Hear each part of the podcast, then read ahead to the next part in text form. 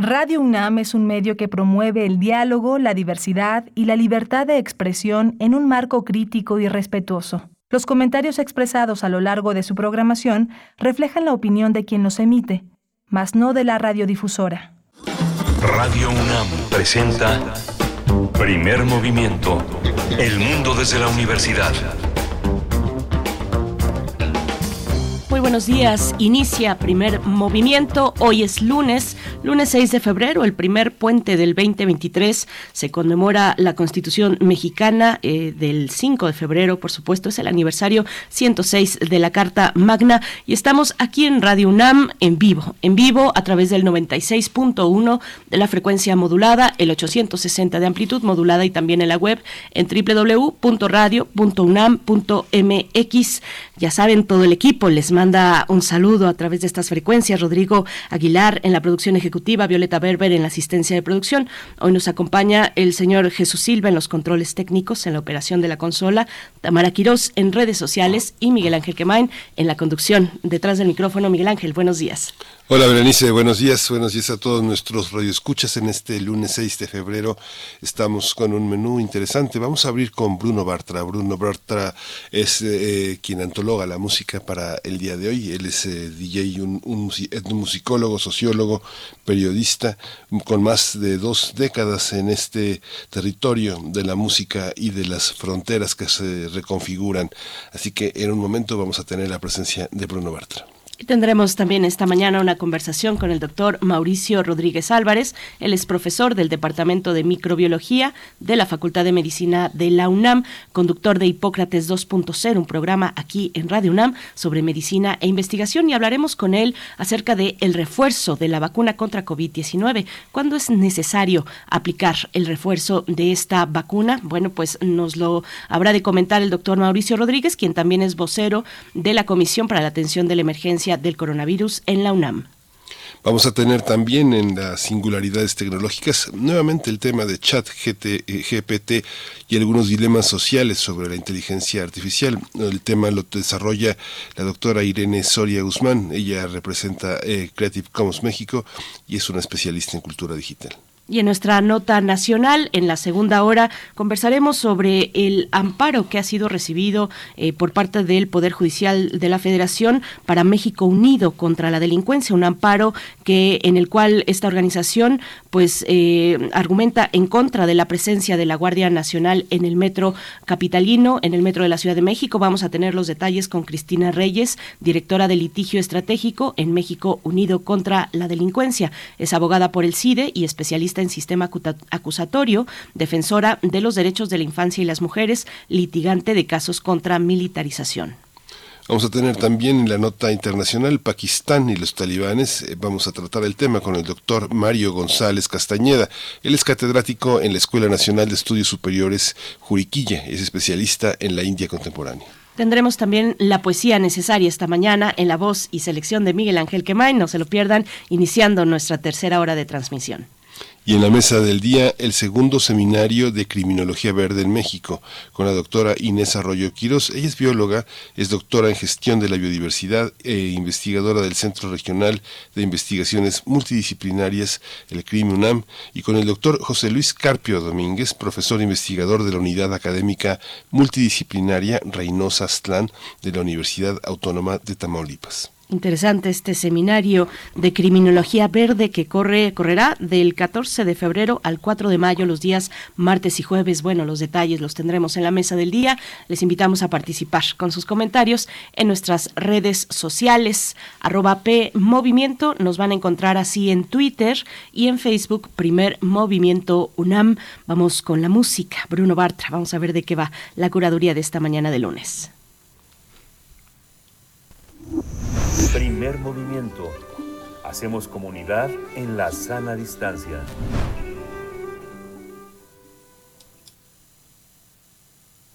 Pues ya estamos de vuelta, querido Bruno Bartra, con el gusto de saludarte esta mañana y agradecerte también que compartas en medio del, del puente pues una propuesta musical para los oyentes. ¿Cómo estás? Muchas gracias. Pues sí, aquí para para ponerle algo de ritmo al puente, pues traigo una selección. Muchas gracias, yo muy bien. Espero que también igual todos ustedes estén bien, igual que quienes nos escuchan en este día festivo. Gracias, Bruno. Gracias, Bruno Bartra. Pues cuéntanos, ¿qué es lo que vamos a escuchar esta mañana? Sí, pues mira, hice una selección ahora sí que ligada mucho a lo que yo hago ya con, eh, digamos, cuando toco eh, con mi banda y demás, es decir, eh, música balcánica y derivaciones de ello. Entonces me fui en, un orden cronológico inverso con algo de lo más reciente hacia atrás, ¿no? Entonces vamos a empezar escuchando la pieza Sudavalik de una banda turca que se llama Jumbul Jemat. Eh, eh, pero es de un disco llamado Istanbul, sale hace un par de años y, lo hicieron un poco en, en, conjunto con Chantel, que es un DJ eh, de música electrónica mezclada con balcánica, eh, un DJ alemán. Y bueno, de ahí nos vamos a ir un poco hacia atrás. En el 2020 salió el que debe ser como el cuarto o quinto álbum de, de la banda eh, húngara Besh Odrom y la pieza es Atom Chochek que trae desde luego el chochek, que es un tipo de, de danza balcánica, pero con unos tintes ahí eh, de jazz funk y jazz rock bastante interesantes. Eh, luego seguiremos viendo eh, unos 10 años hacia el pasado a, a recordar un álbum de que se llama Nevermind the Balkans de, de Max Passion, inglés que hacía una especie de eh, comparación en el título con el con el álbum debut de los Sex Pistols de años atrás y la pieza es Manea K que es una suerte de, de remix reversión de, de, otra pieza llamada Manea Cuboca eh, rumana eh, pero bueno esto tiene un tinte electrónico luego también en torno al año 2007 eh, vamos a escuchar del del álbum de Slavic Soul Party la pieza Technocheck Collision. Slavic Soul Party es una banda eh, formada en Nueva York por músicos de todos lados y más este, del mundo del jazz, pero que descubrieron el sonido de los Balcanes y empezaron a, hacerlo a su manera eh, en, en, Estados Unidos, bastante buena, muy ligados a la, a la cultura esta mestiza de chicha libre y demás, pero bueno, ahí están. Y ya para cerrar la selección, eh, una de esas piezas que tienen puentes entre los Balcanes y Latinoamérica, que es la versión de Moliendo Café eh, de Fanfare Chocarlía. Eh, es una de las mejores versiones de esa de esa pieza. En este caso no es latina, sino es balcánica, pero pero bueno, espero que la disfruten. Y bueno, también hola Miguel Ángel, perdón, no te Sí, no, sí te saludé, Bruno, gracias. Gracias, Bruno.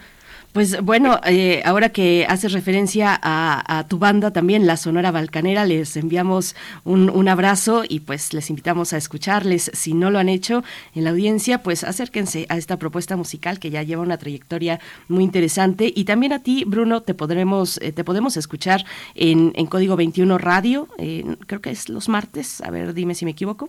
Ah, claro que sí, estoy ahí los, los miércoles, es a las 8 de la noche ahí con selecciones diversas y, y, platicando con, con músicos de toda la escena y precisamente ligado un poco a esa estación eh, eh, el sábado voy a, voy a estar con la Balcanera en, el, en la hondonada del complejo cultural de Los Pinos en un uh -huh. festival de digamos de cosmofusiones eh, estará mi banda estará otra llamada el monstruo son los otros Apilá que son las eh, un grupo de mujeres que tocan música percusiva colombiana eh, y estará Chuck Tukul con eh, una cuestión como neoprehispánica, por decirlo así, entonces va a ser un, un festival ahí interesante.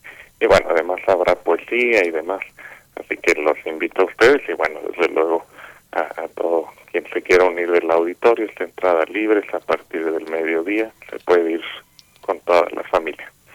Pues muchas gracias, Bruno. Bruno Bartra, ya yo me había enterado por ahí de este evento el sábado en Los Pinos. Habrá una transmisión también por parte de SPR. Así es que si no pueden asistir, sintonicen, eh, busquen las emisoras, los programas de SPR y ahí estarán disfrutando también de toda esta propuesta cultural y musical. Bruno Bartra, pues te agradecemos, te deseamos lo mejor esta semana y si podemos por ahí te acompañamos el sábado. Claro que sí, muchísimas gracias y, pues ahí nos vemos y, también escuchamos el, el lunes que entra también más música después de esa experiencia. Perfecto, pues a ver qué nos traes. Sí, gracias, un abrazo. Gracias. Pues vamos entonces con la primera propuesta musical, Sudavalik.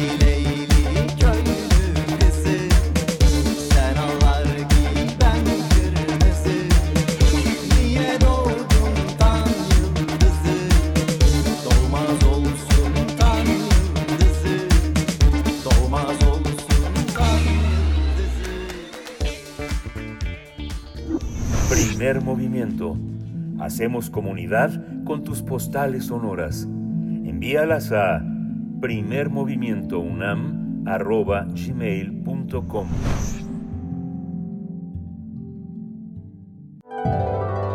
Salud y sociedad.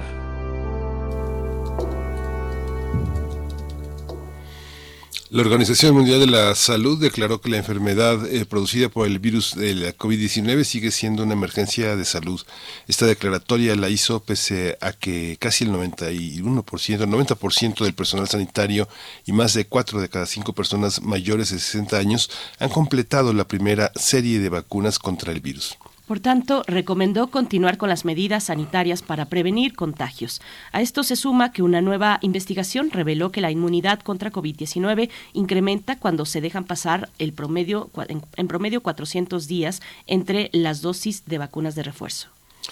Eh, en México, un gran porcentaje de la población ya cuenta con su esquema completo de vacunación contra COVID, además de una dosis adicional de refuerzo. Algunos, incluso algunos más, lograron aplicarse dos dosis adicionales.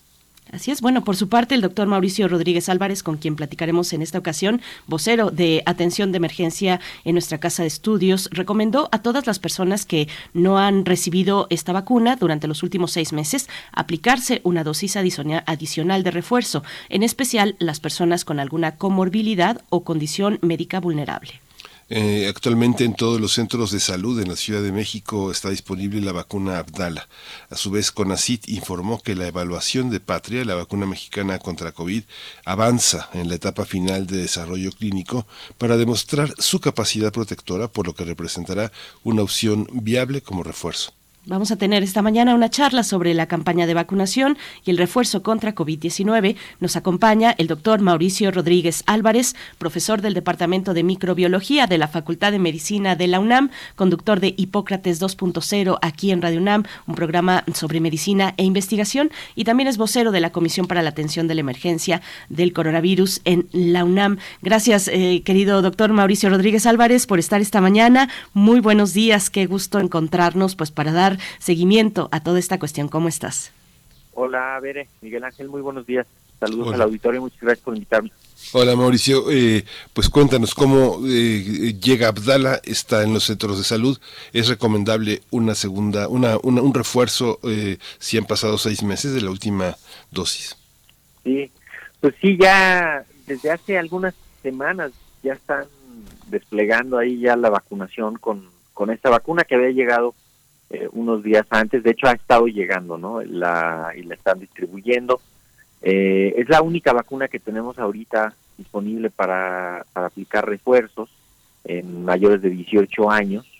Eh, y es una vacuna que, pues por, lo, por la información que hay disponible, es una vacuna segura, es una vacuna efectiva y es una vacuna que sirve para vacunar. En, hicieron varios estudios durante su desarrollo y luego ya durante su aplicación en Cuba vieron que pues que estimula muy bien el sistema inmune, que se puede dar en embarazadas sin ningún problema, que incluso hay eh, protección para los para los bebés antes de que nazcan, para que nazcan con un poco más de más de protección, vacunando a la madre.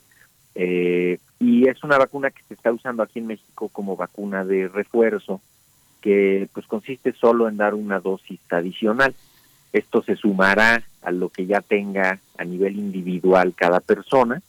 Y lo que se ha visto en muchos estudios, no precisamente con todas las combinaciones de todas las vacunas, es que justamente estimulando el sistema inmune con diferentes vacunas, pues se logra una respuesta eh, en algunos casos más completa, más robusta para, para hacer frente a la enfermedad grave y a, la, y a las complicaciones por el, por el COVID. Entonces, pues así en resumen, sí hay que irse a poner una, un refuerzo. Eh, ahorita habría muchas personas que están, eh, o sea, todo el personal educativo, que se vacunó primero con Cancino y luego en febrero del año pasado con Moderna y luego ya no se vacunó. Entonces, pues no estaría mal que este personal recibiera una dosis de, de Ardala para que pues tenga ahí un, un refuerzo más reciente. Qué interesante, eh, doctor Mauricio, qué interesante esta cuestión que nos comentas, eh, la estimulación de la respuesta inmune a través de la aplicación de, distintas, de distintas vacunas. Y es que seguimos comprendiendo poco a poco cada vez más esta enfermedad, eh, se sigue investigando respecto a, a, sus múltiples aristas, una de ellas, por supuesto, la vacunación de la que estaremos hablando contigo. Y bueno, en la introducción mencionábamos estos estudios que apuntan a cuál es el tiempo o la periodicidad mm, tal vez eh, idónea para aplicarnos los refuerzos, eh, digamos, y para, para tener como algún panorama de certeza eh, respecto a los meses que vienen y cómo será, pues, de ahora en adelante la, la, periodicidad de, la aplicación de los refuerzos. ¿Qué nos puedes decir respecto a esto? Sí, tienes, tienes razón. Ha sido, pues, ha sido un rompecabezas que se, que se arma sobre el, sobre el camino, ¿no? Estamos construyendo el avión mientras lo volamos. Y, y algunas de las incógnitas de la respuesta inmune, pues se han ido eh, aclarando conforme pase el tiempo. También lo habíamos dicho, ¿no? Que cuando nos preguntaban este tiempo, ¿qué pasa este a mediano plazo o a largo plazo? Pues no sabemos, porque no ha pasado un largo plazo, porque no, ha no había pasado un mediano plazo, ¿no? Entonces ahorita ya sabemos algunos detalles que además para la parte logística son muy importantes como este, de, pues si pasan que 40 meses, ¿no? Están diciendo por ahí, este o no sé cuánto, 40 semanas o una cosa así, este la respuesta es buena, o sea, está muy bien ponértelo después de mucho rato, eh, en vez de estar cada cuatro meses de manera sistemática eh, vacunándote o cada seis meses poniéndote un refuerzo. Y también esto de las combinaciones. Eh, por, por la manera en la que se fueron desarrollando los, los desenvolviendo los programas de vacunación, eh, en algunos países pues, se ha ido teniendo unas u otras vacunas.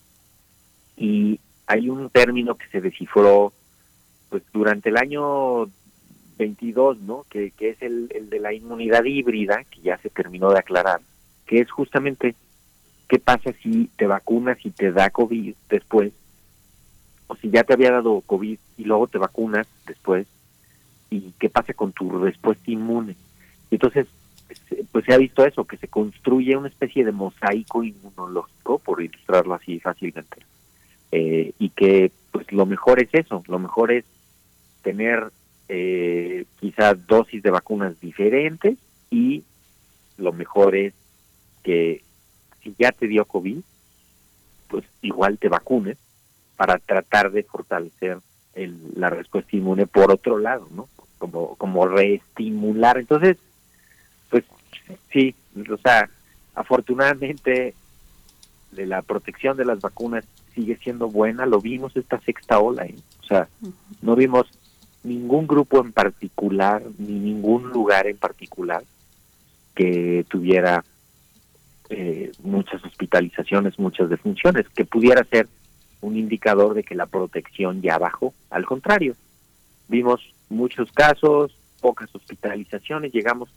a, un máximo de, de 800 hospitalizaciones como, como por el 10 de enero y ya, no no no habíamos tenido más no hemos hemos tenido muchas otras olas con hospitalizaciones mucho más mucho más altas no igual de funciones. Entonces pues ahí está la protección de las vacunas. Pónganselas todavía porque no queda claro qué sigue después de Ardala o sea hay gente quizá que se está ahorita por por desinformación o por algún prejuicio o alguna ideología no se quiere poner Abdala y, y como que dice, ah, no, pues yo me espero, pero, no queda claro a qué te esperas, ¿eh? Ahorita no han anunciado qué sigue, cuándo sigue. Entonces, pues lo mejor es usar la vacuna que está ahorita disponible. Sí, quien ya tuvo hasta cuatro dosis vale la pena volver a hacerlo, Mauricio, con todo y que la cuarta dosis en la mayoría de los casos contempló las variantes de Omicron. ¿Se tiene que tener la idea de contemplar las variantes en una vacuna como esta o no? Eh, pues mira, no, no necesariamente, ¿no? O sea, si se puede ir ajustando la vacuna, eh, podría ser que sí, que te pongas la de la vacuna de la variante circulante. Eh, pero, pero la verdad es que pues, la mayoría de los estudios que se han puesto a la vista es que pues cualquier vacuna estimula una parte del sistema inmune que es crucial para la respuesta.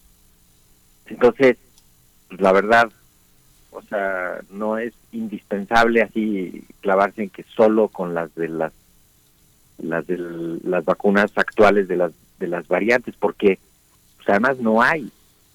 Entonces también sería como, como estar perdiendo una oportunidad de una vacuna que sí está disponible por estar buscando, esperando otra que no está disponible. Entonces aquí lo importante es entender que la respuesta inmune es mucho más compleja que solo los anticuerpos y que las vacunas estimulan todo eso otro que, que se que se necesita durante la respuesta inmune. Lo de la lo del número de dosis, Miguel Ángel, depende de la persona, o sea, de las condiciones de salud de esa persona que ya ahorita ya llevaría dos refuerzos, ¿no? Eh, que fue su esquema inicial y luego un primer refuerzo y luego otro primer refuerzo. Probablemente esa persona que ya tenga dos refuerzos ahorita ya está protegida, ya no necesita. Si es una persona vulnerable que tiene una enfermedad crónica o que tiene algún tipo de cáncer, inmunosupresión o algo así, y ya pasaron más de cuatro meses de su última dosis, pues sí, estaría bien que se, que se ponga una dosis adicional, que sería su tercer refuerzo.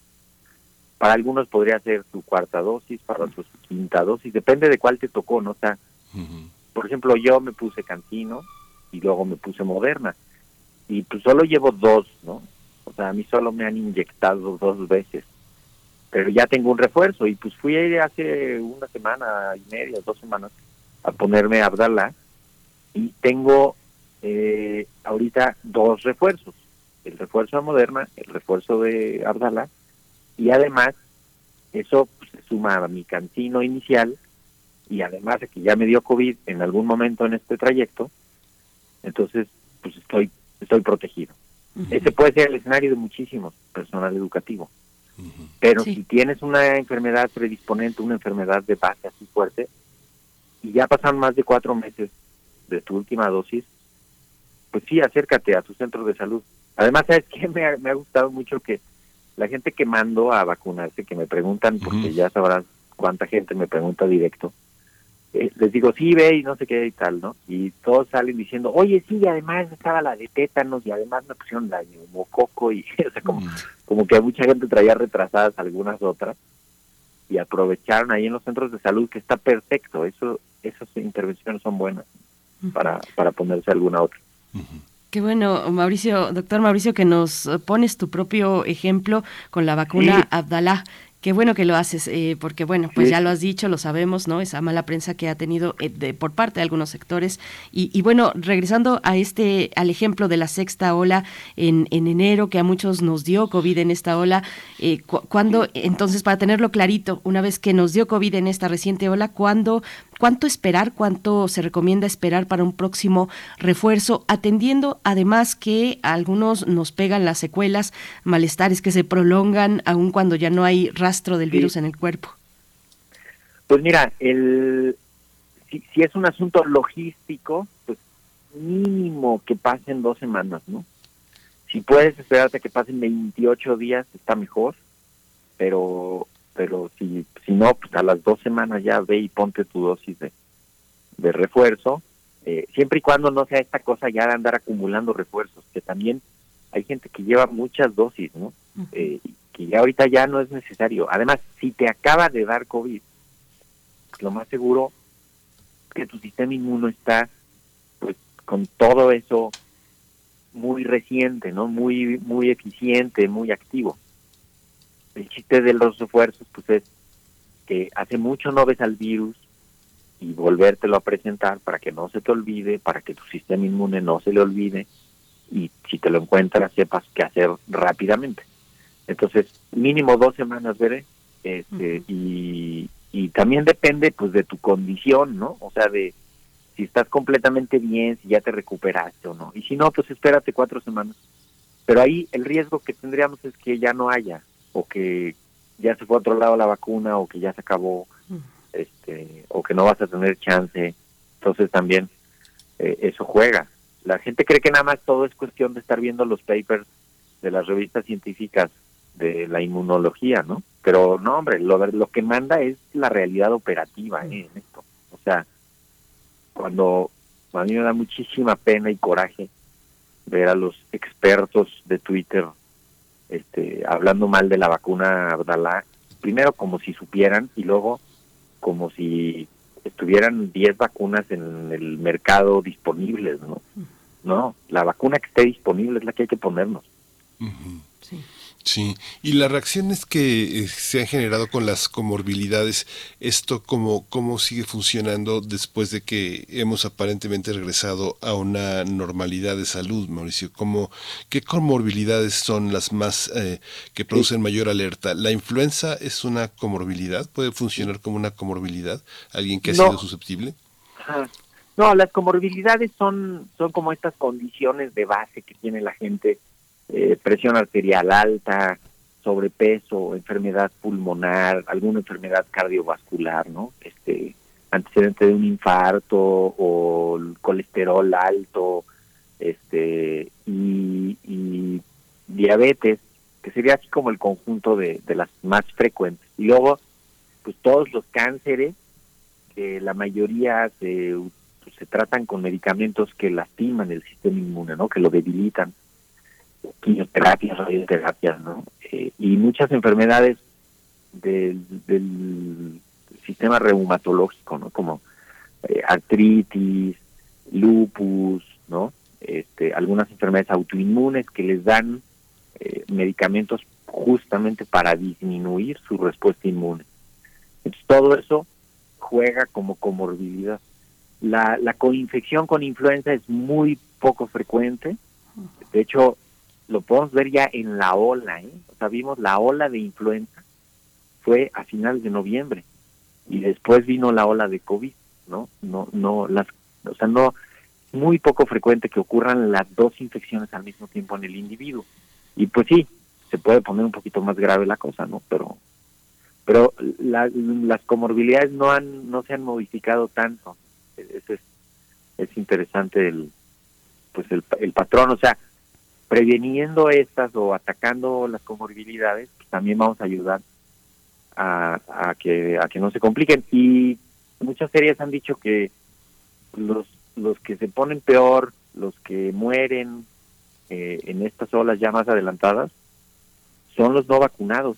O sea, sigue siendo un, un elemento importante, ¿no? Porque generalmente pues es gente que, que se confía, por eso no se vacuna, y luego se confía y no se atiende, y entonces la enfermedad evoluciona de manera más, más mala, ¿no?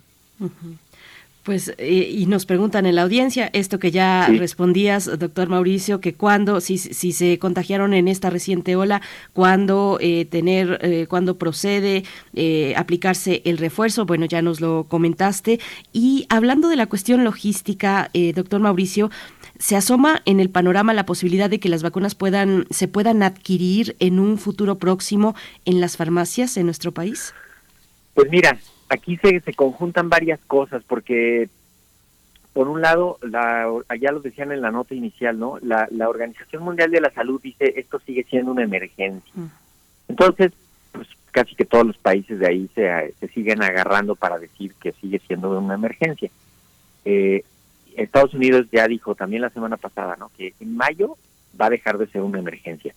Esto, más allá de que el virus esté oyendo las noticias y ya en mayo deje de portarse mal, lo que pasa ahí es que hay una serie de, de asuntos administrativos y jurídicos que dejan de tener vigencia, que dejan de estar eh, válidos y cambia, ¿no? Por ejemplo, que las vacunas sean gratuitas, ¿no? En Estados Unidos las vacunas son gratuitas, el que lo quiera va y se la pone.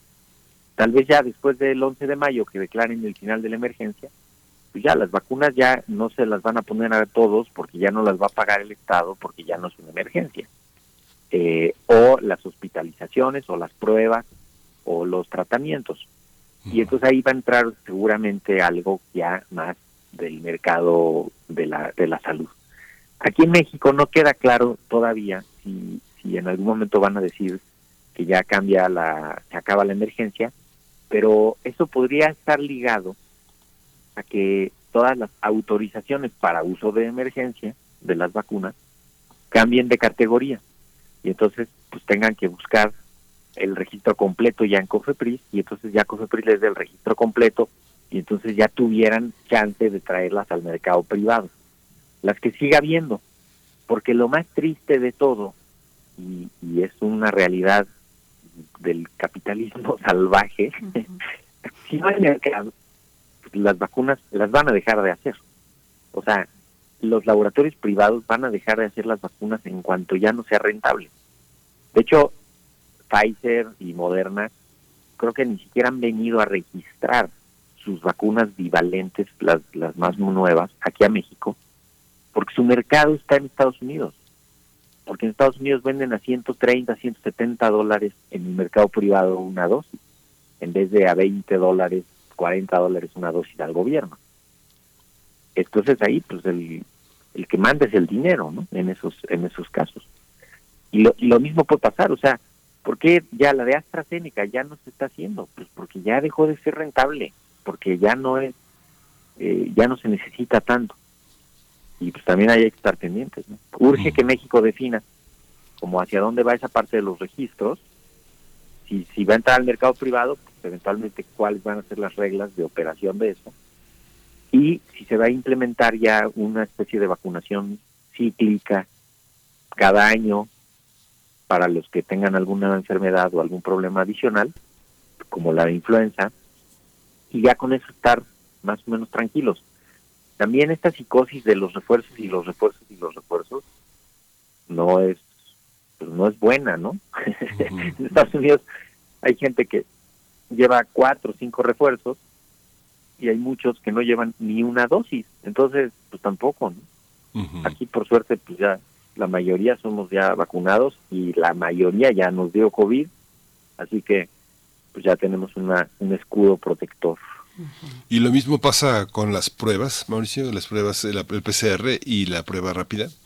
Eh, no, las pruebas, eh, bueno, podría ser, ¿no? Que en Estados Unidos cambie también las reglas. Aquí, pues ya, esta vez ya vimos muchas menos pruebas, ¿no? No sé si se acuerdan que las listas de sitios donde el gobierno estaba haciendo pruebas, kioscos, por todos lados, y, y estaban anunciando eso muchísimo. Ahorita en esta última ola ya no lo vimos tanto. Incluso tenemos ahí como algunas estimaciones de que de que ya el subdiagnóstico en esta sexta ola fue mucho mayor, porque también la gente ya no le interesa diagnosticarse, porque ya sabe que no le va a pasar nada grave, porque ya sabe que se tiene que aislar, porque ya sabe, y entonces, pues ya no vas a hacer ni el esfuerzo por pagar la prueba o por irla a buscar algún sitio eh, que sea gratuita, eh, y esto sí sí deben de seguir quedándose las pruebas disponibles, ¿no? Para que la gente que ya las sabe usar y cómo, cómo, cómo las vamos a... Van a ser una herramienta indispensable. Y también pues, tiene ya que incluirse la vigilancia de COVID en el modelo Centinela o en el modelo epidemiológico que vayan a determinar para estar haciendo una vigilancia activa para ir viendo cómo va, ¿no? Al mismo tiempo, que se siga secuenciando y que se siga estudiando al virus mientras mientras hay actividad en México y en otros países, porque por eso la Organización Mundial de la Salud dijo esto sigue siendo una emergencia, ¿no? Por lo que está viendo en China, en Japón, en Corea del Sur, dice esto no se ha terminado, ¿no? O sea, todavía nos falta tantito. Vamos a mejor ahorita mantener la alerta y luego ya en el segundo semestre revisamos cómo van las definiciones, ¿no? Pues y, con eso de las pruebas, bueno, eh, hay todavía que justificar muchas veces en el trabajo o en la escuela eh, la, inasistencia por COVID y bueno, ahí está el recurso de las de las pruebas y por, bueno. Sí, y, lo que nos quieras comentar sobre eso, pero también te pregunto, eh, Mauricio, hacia el cierre, pues, ¿qué pasa con la vacuna mexicana? cuando se calcula que tendremos la vacuna patria circulando por acá? Sí, sí, veré lo de las pruebas. Eh, lo, lo de pedir pruebas para el regreso siempre ha estado muy cuestionado. Este, sí podría dar una utilidad las pruebas rápidas. Si una persona eh, se hace una prueba rápida y sigue siendo positiva, pues se tiene que volver a aislar mínimo tres días, no, idealmente cinco, para que se vaya el virus de ahí, porque si sale la prueba rápida positiva, ese, esa persona es contagiosa sea, el virus está en el moco de la nariz, de la nariz y la garganta de esa persona, entonces pues no es conveniente que, que vaya a regresar a sus actividades. Eh, si ya pasaron siete días y no tienes síntomas y pues, regresas a tus actividades con tu cubrebocas bien bien protegido, ¿no? Ese esa puede ser eh, una una una opción eh, y y pues ahorita por lo pronto estar estar estar también haciendo pruebas y pruebas y pruebas repetidas pues tampoco vimos que ya eso ya no es el, el la, respuesta. Y, y perdón la segunda parte de la pregunta a ver me, me con la primera. Pues la vacuna patria ¿cuándo la veremos la vacuna patria cierto. Eh, la vacuna patria sigue en evaluación está por ahí han puesto algo de información que se están reclutando, tienen que reclutar como cuatro mil participantes, van avanzando muy lento, también porque pues ya cada vez está más difícil reclutar personas que quieran participar en el estudio, eh, porque pues ya todo el mundo está vacunado, ya se pierde la percepción de, que es una urgencia, eh, ¿no? Eh, y entonces ahí va avanzando. esperemos que este año tengan pues cuando menos un corte preliminar que ya dé más más orientación sobre sobre la utilidad Creo que están enfocando ya las baterías a que sea una vacuna intranasal, que se ponga así como un spray nasal de una dosis. Y eso, pues eso sí puede ser un, un éxito rotundo, porque esas vacunas sí van a interrumpir la transmisión. Eh, las que tenemos ahorita son vacunas que evitan la enfermedad grave, pero no evitan los contagios. Y las vacunas intranasales, esas sí van a, a impedir y a dificultarle más los contagios al virus, porque precisamente lo que estimulan es una respuesta en la nariz, adentro de la nariz y en la garganta, muy buena para que si llegue el virus ni siquiera se quede pegado, ¿no? Porque ahí están los anticuerpos, porque salen las células luego, luego ahí a defender.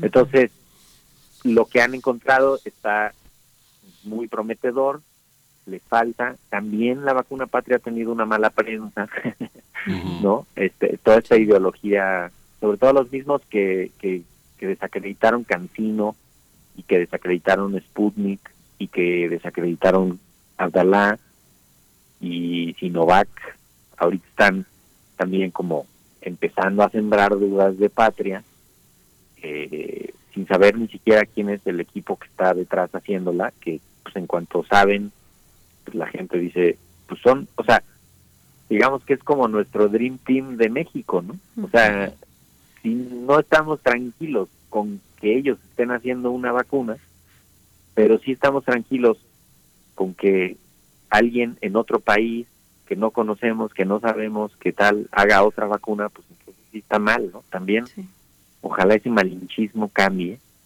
porque se está haciendo un esfuerzo descomunal para la vacuna patria. O sea, una inversión tremenda, un trabajal que está haciendo un grupo de mexicanos y mexicanas con toda la, la, actitud y pues, los voluntarios. O sea, esperemos que este año tengamos un corte preliminar de información y que podamos decir, pues todo apunta que sí y que a finales de año estemos pues ya acercándonos al uso generalizado. Estaría padrísimo que el refuerzo general fuera con Nardalá en, hacia finales de este año. eso, sería genial.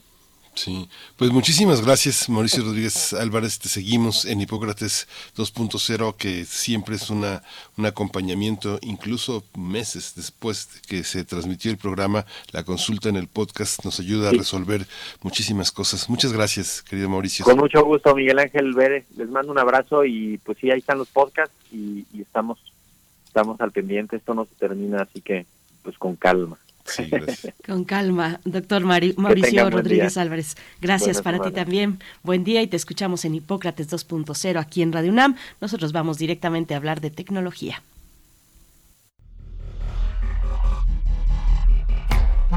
Singularidades tecnológicas y TICs. Vamos Saludamos con mucho gusto a la doctora Irene Soria Guzmán, representante, líder de Creative Commons México y especialista en cultura digital, para hablar del chat GPT y algunos dilemas sociales de la inteligencia artificial. Querida doctora Irene Soria, bienvenida a Primer Movimiento. Qué gusto tenerte con nosotros. ¿Cómo estás? Hola, ¿qué tal? Muy bien, muy buenos días, Berenice, Miguel Ángel. ¿Cómo están en este lunes de puente? Que yo me enteré que era puente el viernes. este, no, no siempre estamos para, para, para hacer todo el, un pequeño puente a inicio de año, pero bueno, espero que estén muy bien. Y también un saludo a la audiencia que están escuchando este, este lunes tempranito, eh, justo para hablar de ChatGPT, que en realidad ya, ya se ha hablado de, de esto, ha, ha, causado ahí eh, controversia y también muchas impresiones eh, positivas en tanto que es una eh, pues que, está generando muchos eh, textos de manera muy congruente. Incluso creo que acá en primer movimiento ya ya tuvieron una charla también con con algún especialista. Eh, Y bueno, él particularmente el día de hoy quería aprovechar esta oportunidad pues sí para explicarlo muy rápidamente, para explicar qué es ChatGPT y también para cuestionarnos, abrir el debate o dejar a la audiencia algunas preguntas justo que nos puede traer este tipo de programas, este tipo de, de, tecnologías que ya podemos usar, digamos, de manera más o menos cotidiana y qué implicaciones pueden tener, ¿no? Entonces, pues bueno, rápidamente, ¿qué es ChatGPT? Si eh, la audiencia que nos escucha no ha ido a hablar de él, eh, les eh, pueden entrar a la página chat.openai.com diagonal chat y entrar a este en una página web donde pueden hacerle preguntas literalmente a un, a un robot y encontrarán respuestas muy sorprendentes, ¿no? Respuestas bastante congruentes. Eh, preguntarle, por ejemplo, no sé qué, qué es primer movimiento en México, qué es la UNAM, ¿no? Y de manera predictiva, el, este texto, este, este chat responde de manera bastante, bastante congruente. ¿Y esto cómo se da? ¿no? Porque también creo que es importantísimo que eh, eh, aterricemos un poco estas estas eh, cuestiones y pensemos no solamente en qué es magia, porque luego lo vemos así como, ah, cuánto ha avanzado la ciencia, ¿no? O, ah, mira qué impresionante. Sí, pero también es muy, muy, muy importante eh, entender por lo menos a grandes rasgos cómo funciona y entenderlo también desde las humanidades y las ciencias sociales. Prácticamente ChatGPT es un modelo que, que asigna probabilísticamente un conjunto de palabras para que tengan sentido en una oración. ¿no? Lo que es impresionante de esta tecnología, bueno, de este chat, eh, de este algoritmo, pues, es que eh, son muchas oraciones correctas, o sea, son, son, tienen muchísima lógica, todos todas estas oraciones juntas pues tienen este este sentido lógico que hace parecer que es un humano el que está respondiendo y es semánticamente congruente ¿no? entonces esto es muy interesante porque eh, ya empieza a darnos, incluso, bueno, ahí les invito a que lo utilicen, pero ya nos empieza a dar así como este miedito que en algún momento también mencionaba eh, por ahí Isaac en sus, en sus libros, ¿no? Como que de pronto es esta cosa de, híjole, me impresiona, pero ya se parece tanto a un humano que empieza a darme ahí como, como una sensación extraña, ¿no? Entonces, esto en realidad se logra, pues sí, pues a través de la ciencia y es, eh, como decía, un algoritmo, cálculos matemáticos y rápidamente. Imaginemos que, eh, para poder explicarlo, ¿no?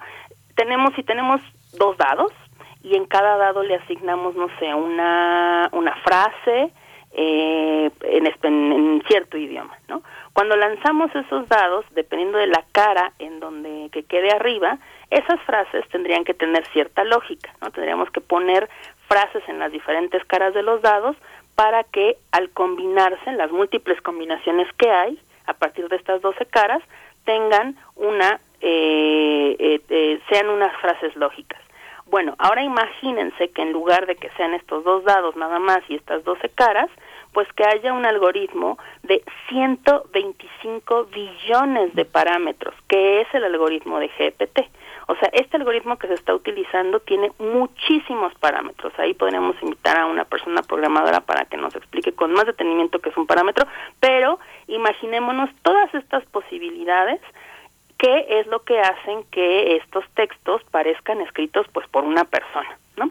Ahora, es muy importante recalcar y subrayar que este algoritmo, que justamente se llama algoritmo GPT, que significa Generative, eh, disculparán mi inglés, Generative Pretended Transformer, que es un transformador generativo preentrenado. Es bien importante que a la audiencia, bueno, que a todos nosotros nos quede claro que este algoritmo sigue siendo entrenado por humanos, ¿no? Esto es muy importante, o sea, todavía este, este algoritmo fue literalmente entrenado por un ejército de personas y por eso es que yo soy partidaria de esta ala de personas que estudian un poquito más el cómputo y que hablan de la inteligencia, de la inteligencia artificial, el no llamarle o no pensar que propiamente estamos viendo un, un algoritmo inteligente, sino que más bien estamos siendo parte o estamos observando un ejemplo de machine learning, ¿no? O un aprendizaje de máquina, que en este particular caso de GPT ya es un deep learning, ¿no? Ya es un, un, aprendizaje profundo, ya que está entrenado por humanos, es verdad, pero luego en una segunda fase este este algoritmo aprende cómo es que eh, le, le enseñaron, ¿no? Esta predicción, es decir, aprende a aprender.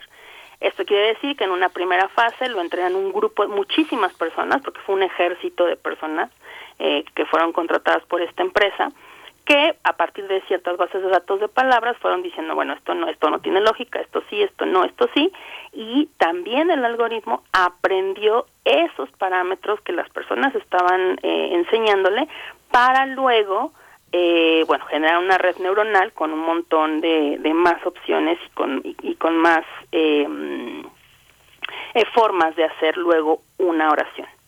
Ahora, esto, eh, cuando digo que hay que un poco aterrizarlo y no verlo como magia, pues eh, es, siempre ha sido, no sé, de mi interés, ¿no? Incluso en, en, en las charlas o en, las clases, que entendamos que este entrenamiento, que este modelo, ¿no? que luego se refuerza, o sea, que es un, modelo también después preentrenado, justamente parte de eh, pues las bases del cómputo, es decir, hoy en día, aunque, aunque esto se vea muy impresionante, aunque este chat se vea muy impresionante, sigue siendo la base del cómputo de los 50, ¿no?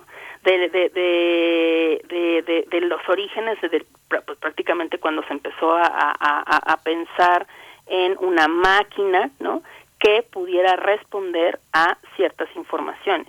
Eh, incluso tiene las bases del cálculo matemático de los 20, ¿no? O sea, la lógica mecánica de los 20. Y esto es prácticamente una probabilidad de, eh, eh, perdón, unos mm, regresar igual a las bases de la programación, como el sí o no, ¿no? Si sucede esto, entonces esto, ¿no? El famoso if then.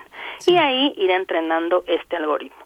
Ahora, pasando a la siguiente parte o para hablar rápidamente de la empresa, pues ahí ya se imaginarán quién tiene una inversión, ¿no? Elon Musk está invirtiendo en esta empresa, en OpenAI, que antes era una eh, organización sin fines de lucro, pero tenía a un eh, consejo consultivo de muchos empresarios, entre ellos Elon Musk, y bueno, ahí la sugerencia fue que esta organización eh, no lucrativa se convirtiera en una empresa para poder gestionar esta cantidad eh, de, datos y bueno poder financiar o, poder obtener estos financiamientos.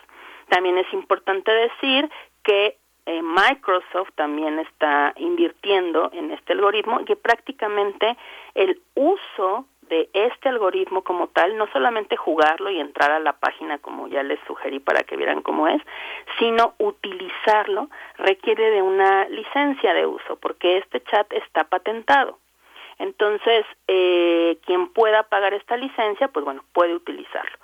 ¿Qué se puede hacer con esto? Pues bueno, aquí es donde empiezan los dilemas y donde nos podemos poner a reflexionar. Eh, ¿Qué significa poder tener una, un, un algoritmo, un robot que parezca que está haciendo cosas como los humanos? También pasó hace poco, que fue muy popular en redes sociales, imágenes que se estaban generando, ¿no? O sea, imágenes autogenerativas, que tú subías tus, tus fotos eh, y te generaba después otras eh, eh, obras, digamos, bastante interesantes. Entonces, una de las reflexiones que yo quiero ponerles en la mesa, además de lo que siempre hemos hablado, ¿no? De, pues que sí está muy interesante cómo funcionan estos algoritmos, pero que al final de cuentas no los podemos utilizar más allá de solo jugar con ellos.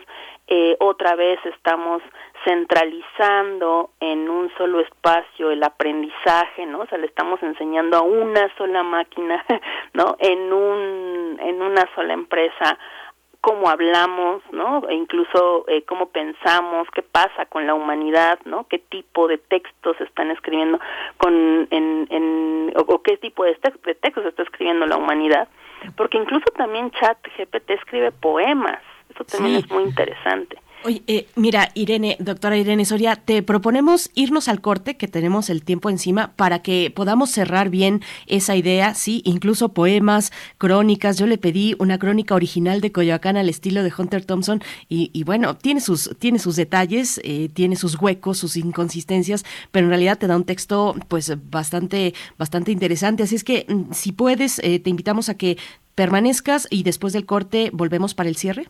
Muy bien, aquí, claro que sí. Muchísimas gracias. Volvemos entonces, vamos al corte 7 con 59 minutos. Volvemos. Síguenos en redes sociales. Encuéntranos en Facebook como Primer Movimiento y en Twitter como arroba PMovimiento. Hagamos comunidad.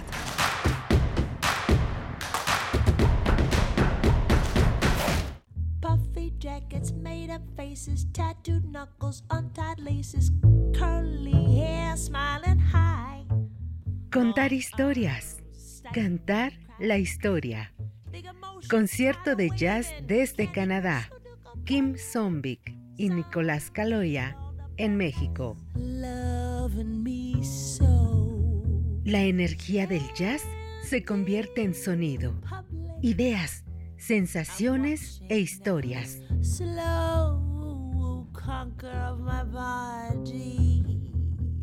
Si no pudiste asistir a este Contar historias desde la música, queremos invitarte a que escuches la transmisión especial de este concierto el próximo domingo 12 de febrero a las 4 de la tarde por el 96.1 de FM. Radio UNAM, Experiencia Sonora. Un tejido infinito de impulsos. Un diálogo en los matices del silencio. Islas resonantes.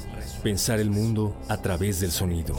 Sesiones de escucha y diálogos en torno al sonido. Con Cintia García Leiva. Islas resonantes. Miércoles a las 4 de la tarde, después del corte informativo.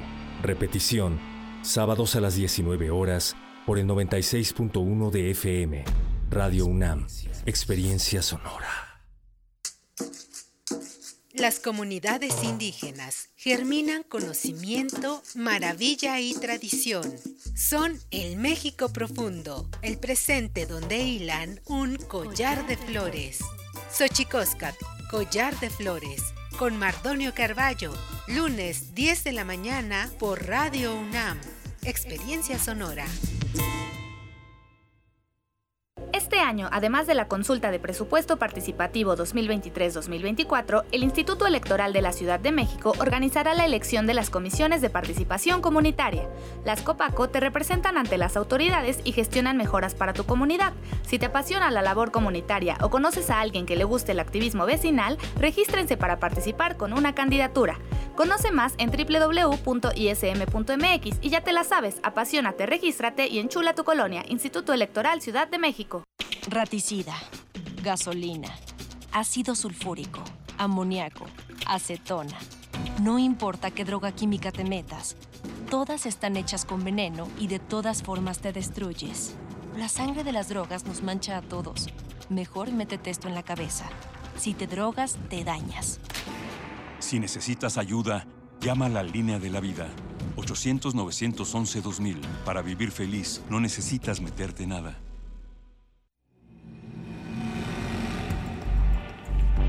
Radio UNAM te invita a expandir tu conocimiento con su selección de cursos y talleres.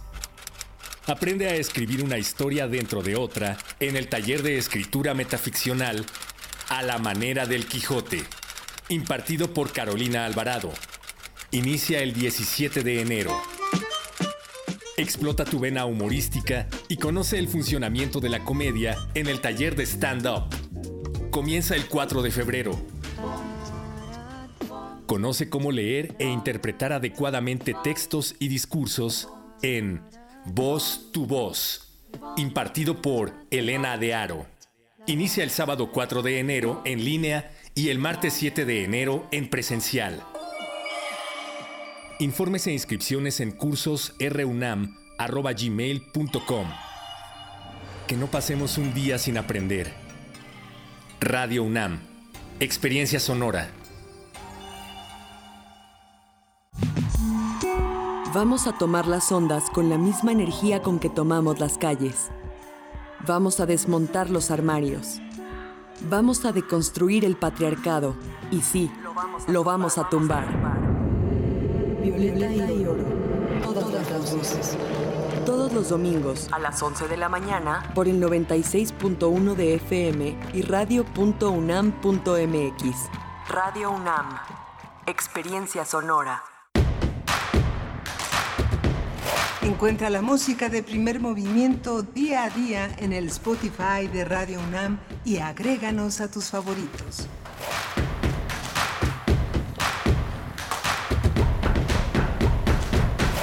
Hola, buenos días. Ya son las 8 de la mañana con 5 minutos en este lunes 6 eh, de febrero. Esto es primer movimiento. Estamos en Adolfo Prieto 133 en la Colonia del Valle. Todo un equipo hace posible esta emisión. Está Rodrigo Aguilar en la producción ejecutiva, Antonio Quijano en la jefatura de noticias, Tamara Quiros en las redes sociales y mi compañera Berenice Camacho en la conducción. Querida Berenice, buenos días. Buenos días, Miguel Ángel Quemain. Buen día también a Radio Nicolaita que nos permite llegar hasta Morelia en el 104.3 de la frecuencia modulada y nos quedamos, bueno, con las reflexiones de cierre sobre esta conversación chat GPT. Ustedes lo han, han utilizado, esta plataforma, esta tecnología, algunos de los dilemas sociales de la inteligencia artificial y estábamos conversando con la doctora Irene Soria Guzmán, representante líder de Creative Commons Capítulo México, especialista en cultura digital. Querida Irene, gracias por esperarnos en la línea y bueno, para conocer tus, saber y que, nos compartas eh, tus reflexiones finales, que son muchas y seguiremos hablando por largo tiempo, yo creo, de esta tecnología eh, que nos ha venido a encender el asombro y los temores también de ser sustituidos eh, probablemente por una inteligencia artificial. Así es que te escuchamos para el cierre, Irene. Sí, pues justamente para cerrar estas estas preguntas, ¿no? Para que em, empecemos a dialogarlo y la reflexión y lo, ampliemos a muchos a, diversas disciplinas. Primero lo que, insisto, hemos mencionado mucho en esta sección ya, y es que para utilizarlo, o sea, no nada más para jugar con él, sino para hacer uso de esta tecnología, hay que pagar una patente, ¿no? Lo cual suena bastante lógico, pero yo le invitaría a la audiencia que se preguntara, bueno, ¿qué haría usted, ¿no? si pudiera utilizar este chat GPT, o sea, ¿para qué utilizaríamos esta este machine learning, este deep learning, ¿no? O sea, ¿para qué lo utilizaríamos si pudiéramos pagar esa patente? Eh, ¿Qué tipo de textos generaríamos? ¿O para qué lo utilizaríamos? ¿Lo usaríamos para hacer tareas, ¿no? Para entregar a los profesores estamos ya pensando que quizá los ensayos, ¿no? Que nos entreguen los estudiantes probablemente tengan esta tecnología y ahí justamente es donde también quisiera lanzar una reflexión. Si probabilísticamente se pueden hacer buenos textos donde no notemos que esté hecho por un humano, pues entonces ¿qué es lo que estamos pensando llamando inteligencia? Por ahí una la doctora Sofía Trejo que también es experta en hablar de inteligencia artificial alguna vez propuso esta esta idea, ¿no? De bueno, es que no será que estamos sobrevalorando la inteligencia, ¿no? ¿Por qué le llamamos inteligencia artificial? Quizá estamos pensando en que como especie somos muy inteligentes, pero seguimos teniendo un montón de problemas sociales. Y digamos ya para para para para cerrar y para pensar que eh, creo que las problemáticas sociales también están en la base de que no sabemos cómo funciona, no sabemos qué es, y eso también viene desde la educación en el cómputo, ¿no? Entender las redes neuronales, entender cómo funciona el algoritmo, también le quita esta idea de magia alrededor de tecnologías como este, ¿no? Y nuevamente pensar en hacerla nuestra, ¿no? ¿Cómo sería o cómo funcionaría por lo menos para empezar y ver cómo cómo funcionan estos estos aprendizajes de máquina y pues por último la problemática de que sea algo privativo, de que sea algo exclusivo de Microsoft y que es importantísimo que como ciudadanía también nos apropiemos de estas tecnologías y que podamos utilizarlas pues a nuestro favor y no en nuestra contra, ¿no? Pues Irene Soria, nos quedamos con esas eh, preguntas, con esas incógnitas y bueno, también intentando hacer comunidad a través del, diálogo, de la reflexión conjunta, porque bueno, luchar contra corriente será muy complicado, ha sido complicado durante todos estos años eh, pensando en, los, eh, en, la docencia, cómo darle la vuelta a este tipo de tecnologías, cómo adaptarlas también a nuestras evaluaciones o de plano acudir a la exposición frente a grupo. Bueno, serán cuestiones que estaremos conversando, por supuesto, con la emergencia de estas tecnologías Te agradecemos por el momento. Te deseamos lo mejor en esta semana. Irene, muchas gracias. Igualmente, muy buenos días y muy buenos días a la audiencia. Gracias, hasta pronto. Gracias. Hasta pronto. Cuéntenos si han utilizado, se han asomado a este portal de ChatGPT. Cuéntenos qué han encontrado por ahí. Miguel Ángel, nosotros en esta hora vamos a tener en la nota nacional, vamos a conversar sobre el, amparo que interpuso eh, México Unido contra la Delincuencia. Eh, interpuso un amparo, le fue eh, aceptado, recibido ese amparo por parte del Poder Judicial, donde señala, pues, es, digamos, en contra, en contra de la presencia de la Guardia Nacional el metro capitalino. Sí, y el día siguiente fue rechazado, ¿no? Sí, mm. es la, la, noticia que tenemos. Se, se, han amparado muchas veces contra la militarización, lo que ellos llaman militarización, pero fue rechazado también. Pero vamos a hablar de eso hoy. Vamos a tener eso. Eh, y en la nota internacional, Pakistán y los talibanes, una situación muy complicada que está, eh, que se da en las fronteras entre Afganistán y Pakistán, con algunos eh, pues acciones, acciones violentas también que se han dado en algunas ciudades fronterizas. Vamos a conversar con el doctor Mario González Castañeda, catedrático de la Escuela Nacional de Estudios Superiores Juriquilla, especialista en India contemporánea. Así es que nos vamos primero ya con la nota nacional. Primer movimiento. Hacemos comunidad en la sana distancia.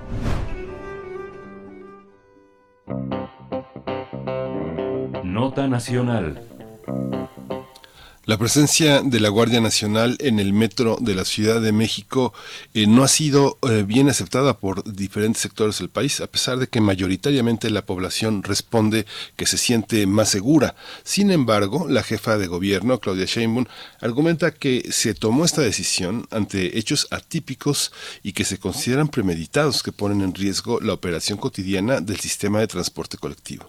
En respuesta, un sector de la población, la oposición y, algunas organizaciones civiles destacan que se trata de una medida de presunta militarización, ya que la corporación pertenece al ejército y frente a esta situación, la organización de la sociedad civil México Unido contra la Delincuencia interpuso un amparo ante el Poder Judicial de la Federación para solicitar el retiro de la Guardia Nacional del Metro Capitalino, mismo que fue admitido a trámite.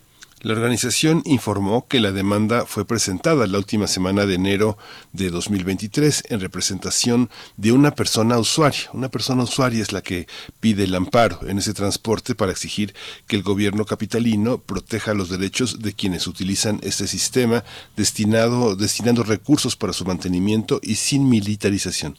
México Unido contra la Delincuencia señala que debido a que la Guardia Nacional es una institución mayoritariamente militar, la presencia de este cuerpo de seguridad viola el derecho a la seguridad ciudadana de los, de los usuarios y vulnera el derecho a la movilidad urbana, pues la presencia de sus elementos representa un elemento intimidatorio capaz de persuadir a las personas para evitar el uso del metro. Con este amparo se busca que el Poder Judicial reconozca estas violaciones a derechos humanos, revierta la medida de despliegue de este cuerpo militarizado y ordene al gobierno capitalino redireccionar sus esfuerzos en la verdadera, verdadera protección del derecho a una movilidad segura para los usuarios. Pues tendremos una conversación esta mañana sobre el amparo otorgado por el Poder Judicial de la Federación que solicita el retiro de los casi 6.000 elementos de la Guardia Nacional en 190 estaciones del metro. Nos acompaña con este propósito Cristina Reyes, directora de litigio estratégico en México Unido contra la Delincuencia. Es abogada por el CIDE, especialista en sistema acusatorio, defensora de los derechos de la infancia y las mujeres, litigante en casos contra militarización. Gracias y bienvenida. Buenos días, Cristina Reyes. Gracias por estar esta mañana. Muchas gracias por la invitación, Berenice Miguel Ángel. Gracias, Cristina. Pues presentaron el, a través de una persona, como se hace para los amparos, no se puede presentar en grupo, pero el juez eh, que al que se lo presentaron rechazó la suspensión de la presencia de elementos de la Guardia Nacional en las instalaciones quienes este, están ahí desde enero, pero eh, presentan y se les rechaza. ¿Cómo, ¿Cómo fue este proceso y cuáles son los argumentos para este, solicitar que los ciudadanos estén protegidos sin la Guardia Nacional en el metro? Bueno, eh, primero que hay que aclarar que este eh, rechazo es solamente de manera provisional. el, el, el juzgado, el distrito, tiene que analizar eh, la necesidad todavía de esa medida y esto se va a decidir hasta el 13 de febrero. y, e incluso posteriormente cuando se evalúe la constitucionalidad del acto que nosotros reclamamos como violatorio de derechos humanos, también ahí se va a evaluar con mayor profundidad la necesidad o no de esta medida de despliegue de eh, la Guardia Nacional en el metro de la Ciudad de México. Que una cosa que es muy necesaria aclarar es que nosotros estamos señalando que existe una gran eh, inseguridad jurídica para todas las personas, puesto que la institución no es que solamente esté mayoritariamente eh, integrada por elementos militares, que es algo muy, muy importante, sino que ahora también por una modificación a leyes secundarias, eh, la Guardia Nacional pasó ahora al control de la Secretaría de la Defensa Nacional, esto en contravención de lo expresamente señalado en la Constitución de que debe de ser una institución de carácter civil, policial y profesional, profesionalizado a cargo de la Secretaría de Seguridad y Protección Ciudadana. Esto está expresamente así en la Constitución y por lo tanto no existe una claridad ya ni un aval de la Constitución de cualquiera de las funciones que lleve a cabo la Guardia Nacional. Entonces, no existe una certeza para las y los ciudadanos de cuál va a ser el procedimiento cuando esta institución, que debería de ser de carácter policial y civil, eh, viole derechos humanos, cometa actos arbitrarios o abusivos, como ya ha ocurrido en este último mes que está eh, se ha estado desplegada la Guardia Nacional, eh, pues hay que señalar dos casos muy eh, relevantes que han sido el caso del joven que se estaba manifestando y que fue eh, detenido por dos elementos de la Guardia Nacional, así como el caso de la ciudadana Viviana Salgado, que también por un eh, accidente que se le cayeron las aspas a las vías del, del metro, fue también detenida arbitrariamente por elementos de la Guardia Nacional. Entonces, lo único que está provocando esta estrategia de despliegue de la Guardia Nacional es que nos desviemos de lo que realmente necesita el metro, que es medidas de mantenimiento y de reparación, y solo nos centremos en esta narrativa punitivista del, del sabotaje, que hasta ahorita, hasta la fecha, no se ha demostrado por una investigación con peritajes que existe tal sabotaje. ¿Cómo, ¿Cómo, leen, Cristina Reyes, este mensaje efectivamente que ha, que ha compartido desde, desde el principio de toda esta cuestión el gobierno capitalino, esa sugerencia de que habría un sabotaje o una voluntad de que ocurran en el metro estos incidentes o accidentes? ¿Cómo, cómo, cómo lo leen? Y solamente también como paréntesis, hace un momento que eh, mi compañero Miguel Ángel Quemain decía no se puede presentar un amparo grupal, pero bueno, eh, eh, existen las acciones colectivas, que son una herramienta jurídica. Eh, digamos, en un caso hipotético, ¿funcionaría o se podría aplicar una, una figura como esta? Cristina. Sí, incluso sí se podría presentar amparos grupales. nosotros decidimos llevar este amparo de una sola persona, pues también para asegurarnos de que la persona que estamos defendiendo pues es una persona que efectivamente eh, es usuaria del sistema eh, de transporte colectivo metro, eh, pero de, sí se podría presentar amparos colectivos, si ha sucedido. Este, también, bueno, las acciones colectivas son otro mecanismo distinto, creo que no aplicaría en este caso, pero de que se puede, sí se puede. sí, básicamente eso. Perdón, y te preguntaba, perdón Miguel Ángel, es que eso solo era para hacer el paréntesis y, y, aclarar esta cuestión, pero te preguntaba pues precisamente cómo leen ustedes estos, mm, eh, estos estas comunicaciones que ha dado esta información que ha dado el gobierno capitalino respecto a una posible voluntad de que ocurran estos incidentes en el metro, es decir, eh, pues sabotaje, ¿no? Acciones de sabotaje. Sí, eh, sí, claro, a nosotros nos parece que mientras que no exista una investigación formada, opiniones técnicas de que existe una intención real de que todos estos incidentes, porque no es nada más un solo tipo de incidentes, sino que creo que todas las personas que eh, utilizamos el sistema de transporte colectivo metro sabemos que tiene muchísimos años que el metro de la Ciudad de México tiene múltiples fallas y múltiples problemas que hacen mucho más complicada la movilidad urbana en esta ciudad eh, sean a causa de eh, una voluntad de una de personas eh, que intentan afectar el servicio.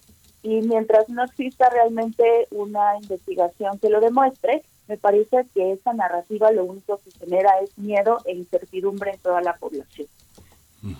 Pues lo que reportan, lo que reportan las autoridades capitalinas y lo que reportan distintas encuestas en distintos medios es que la gente se siente más segura, que incluso ayudan más a alguna población vulnerable. Hay muchísimas materiales, evidencias de ascenso y descenso de escaleras, una, una acción de, de mayor protección. Digo, además los derechos humanos se, se violentan cuando pasa algo con una persona.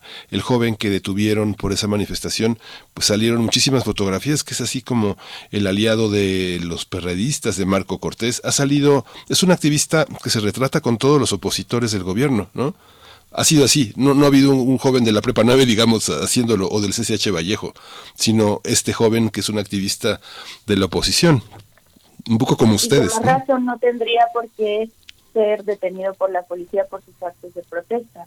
Me parece que algo muy interesante eh, no es solamente algunas fotografías algunos videos de ciertos elementos de la Guardia Nacional llevando a cabo eh, pues lo que tendría que ser su trabajo, que es la ayuda a la ciudadanía, sino los datos duros.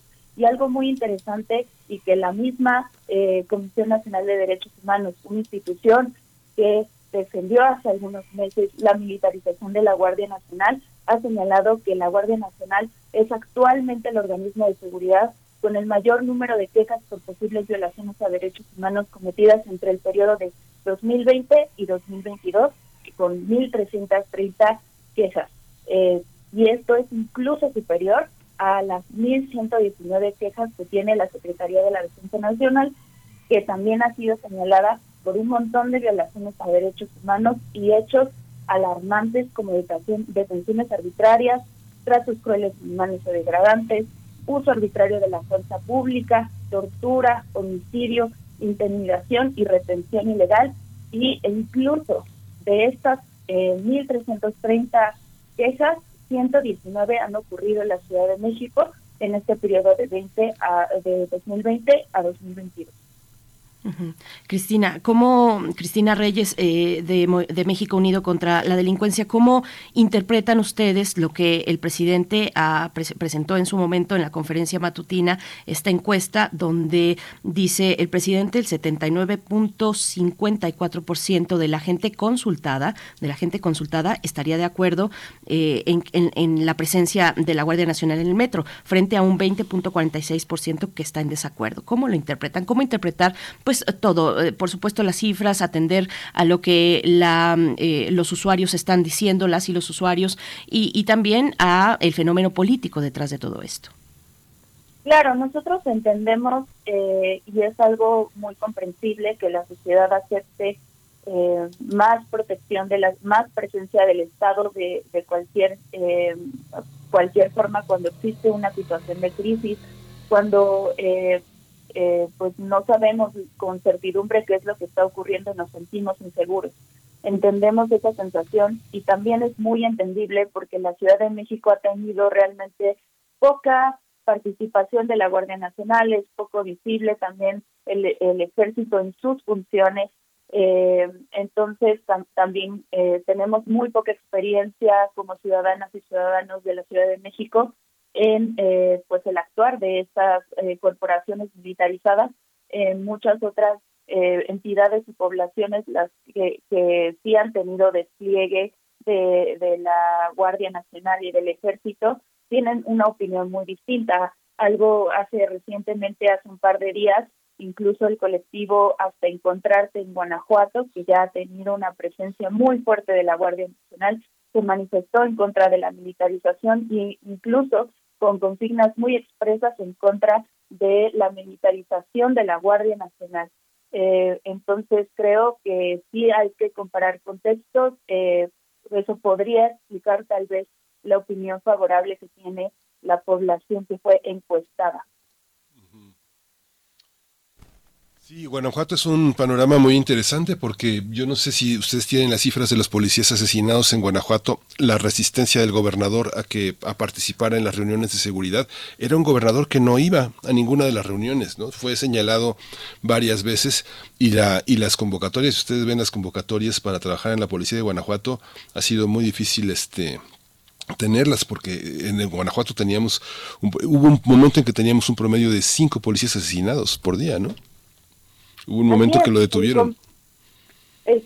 la situación de seguridad en Guanajuato es extremadamente compleja, entonces preocupa muchísimo que la única respuesta sea simplemente la, el despliegue militar y que esa sea la respuesta para solucionar absolutamente todos los problemas, cuando sabemos que después de 16 años de una guerra militarizada en contra de las drogas, la violencia no ha hecho más que subir.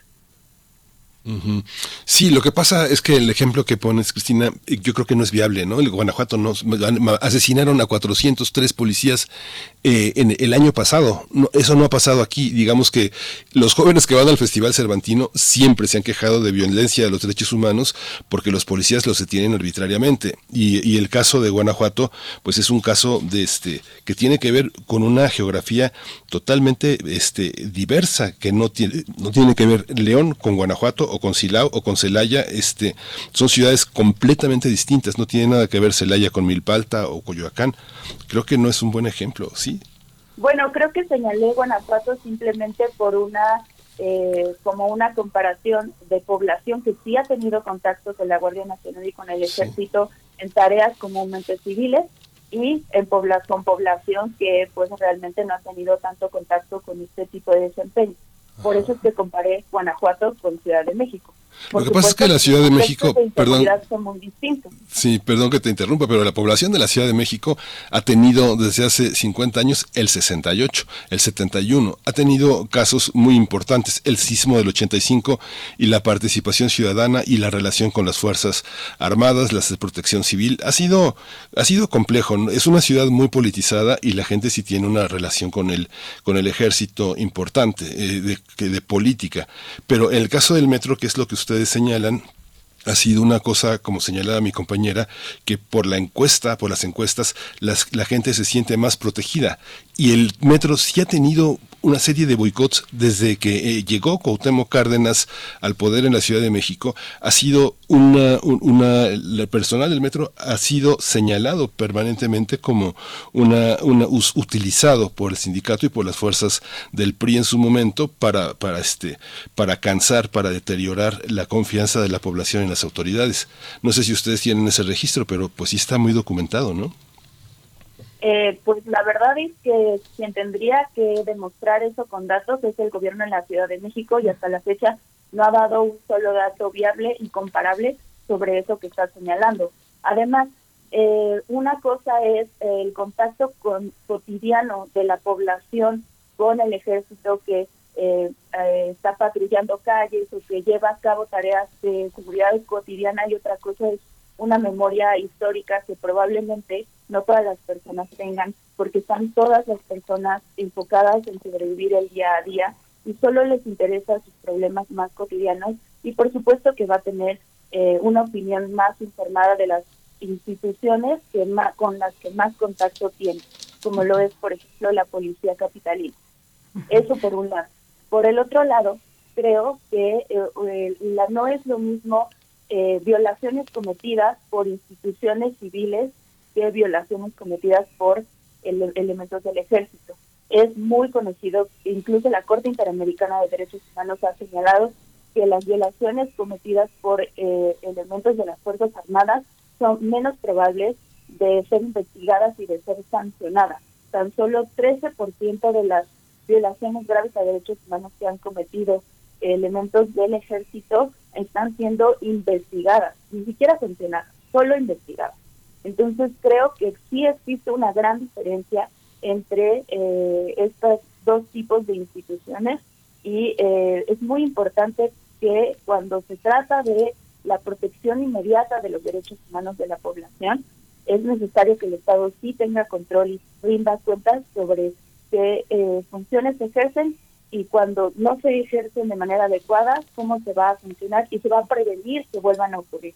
Que eso no ha ocurrido con el Cristina, Cristina Reyes, bueno, eh, preguntarte qué es lo que sigue eh, por parte de ustedes, México Unido contra la Delincuencia, ante este amparo interpuesto al, en, el Poder Judicial, por supuesto, y, preguntarte también, bueno, eh, lleva, van pocas semanas, pocas semanas tenemos de la presencia de la Guardia Nacional en el, en el metro capitalino. Mm, ¿Hay ya algún tipo de estimación de cómo, de cómo ha sido, de cómo evaluar su presencia, recoger un poco lo que dice? Dicen los usuarios. Hay algunos que mm, efectivamente dicen, yo ya no estoy utilizando el metro precisamente por la presencia de la Guardia Nacional. ¿Qué es lo que ustedes han rescatado hasta el momento, Cristina? Creo que también es muy pronto todavía para evaluar resultados. Sin embargo, nosotros estamos presentando este amparo para eh, basado en los datos y eh, las experiencias previas del actuar de la Guardia Nacional como una institución militarizada. Eh, con el amparo lo que sigue es, eh, pues vamos a esperar lo que respondan las autoridades que señalamos como responsables en sus informes eh, previos y este, justificados y vamos a seguir el proceso del amparo y esperamos que el juez de distrito proteja eh, proteja los derechos humanos de las personas usuarias del metro, eh, reconozca las violaciones a derechos humanos que se han eh, cometido con esta, esta acción y por supuesto pues que actúe como un contrapeso ante estas decisiones de contribuir el empoderamiento de las Fuerzas Armadas en tareas de seguridad pública. Sí, bueno, Miguel Ángel, y bueno, también en esta en esta pregunta es estimar las fechas que vienen próximamente, qué es lo que eh, viene para el proceso judicial que han que han emprendido. Sí, el 13 de febrero se va a llevar a cabo la audiencia incidental, que es donde se va a decidir eh, si se es necesaria esta medida cautelar de eh, retirar a la Guardia Nacional de, del metro mientras se resuelve el fondo del asunto o no y eh, a mediados de marzo se va este, a, llevar a cabo la audiencia constitucional si es que no se difiere y eh, el, juez de distrito puede resolver en esa misma audiencia o eh, tiene 90 días después de la audiencia constitucional para emitir una sentencia. por supuesto que este proceso puede continuar ya que si la sentencia es favorable para nosotros, las autoridades tienen oportunidad de eh, recurrirla en una segunda instancia, o sea, eh, que se ha llevado a tribunales colegiados de circuito, y pues ahí sería eh, más o menos otros tres meses más. Pues muchas gracias Cristina Reyes eh, eh, por esta por esta conversación, por esta charla. Bueno, pues son temas que naturalmente nos eh, pues nos tocan, nos tocan en, en, profundidad como sociedad y bueno, pues ahí está este camino que ha emprendido México Unido contra la delincuencia el 13 de febrero, esta primera audiencia que nos mencionas, estaremos al pendiente. Cristina Reyes, directora de litigio estratégico en México Unido contra la delincuencia. Muchas gracias por por esta participación y muy buen día para ti. Gracias. Igualmente. Buen día. Muy bien, pues como ven, 8 con 32 minutos, ahí estás, Miguel Ángel. Vamos a ir con música a cargo de Besh Odrom. Es la propuesta, la propuesta musical de Bruno Bartra para esta mañana, esta canción que se titula Atom Chochek.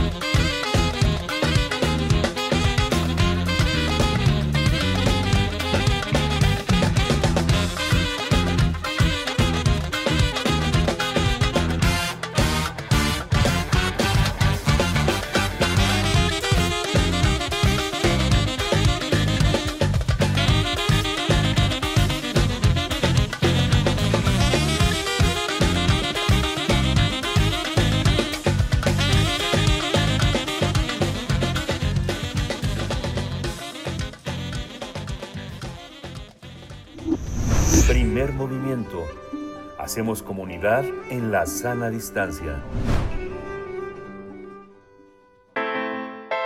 Nota Internacional. Pakistán vive un repunte del terrorismo desde la llegada al poder en Afganistán de los talibanes, lo que reactivó los ataques de sus hermanos ideológicos pakistaníes, el movimiento de los talibanes pakistaníes, conocidos por las siglas TTP. Apenas la semana pasada un hombre ingresó a una mezquita del noreste de Pakistán disfrazado como policía, por lo que no levantó sospechas entre los guardias, los guardias del recinto. Sin embargo, se trataba de una persona, un terrorista que se inmoló. La explosión provocó el derrumbe de la mezquita, así como la muerte de 101 personas, de las cuales la mayoría eran agentes de la policía, mientras que 225 personas resultaron heridas.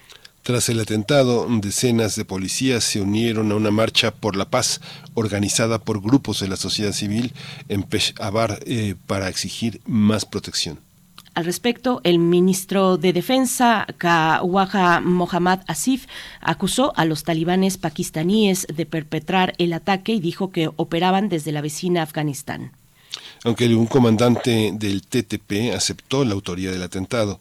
Diez horas más tarde, el portavoz en jefe negó que su grupo haya cometido la masacre, argumentando que su política no era atacar mezquitas pues vamos a conversar sobre la inestabilidad política en Pakistán a propósito del reciente atentado contra una mezquita que dejó a más de 100 personas muertas. Este día nos acompaña el doctor Mario González Castañeda. Él es catedrático en la Escuela Nacional de Estudios Superiores Juriquilla, especialista en India contemporánea y nos da mucho gusto darle la bienvenida, recibirlo en este espacio. Doctor Mario González, gracias por estar aquí. Buenos días.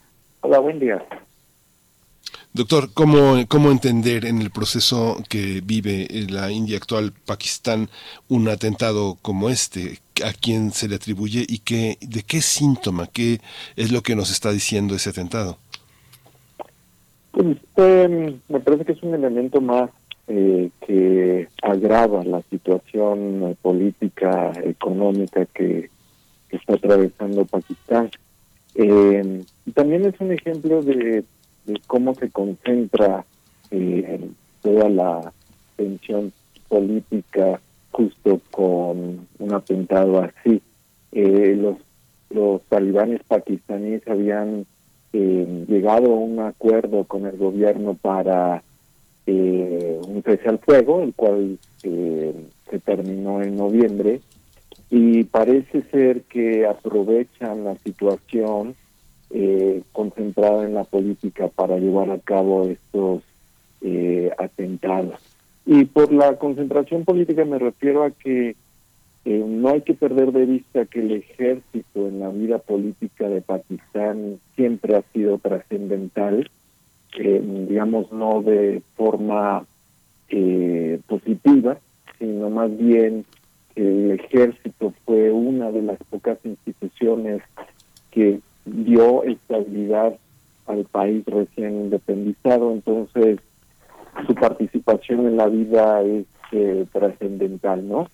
Eh, y aquí lo vemos, el ejército estaba concentrado en eh, deponer al entonces primer ministro Iram Khan y mientras encontraba a alguien para poder sustituirlo es que este grupo de base islámica aprovecha la oportunidad para eh, reactivar su, su pliego, eh, digamos, político para extender eh, el cumplimiento del Islam en todo Pakistán. Doctor eh, Mario González, bueno, es una oportunidad también para que pues nos comparta, le pido un panorama, un balance luego de la salida, ya varios meses atrás, de la salida de esta coalición internacional liderada por Estados Unidos, eh, su salida de Afganistán. ¿Qué, ¿Cuál es el balance a la fecha de Afganistán y del impacto que tiene, por supuesto, en su frontera con Pakistán?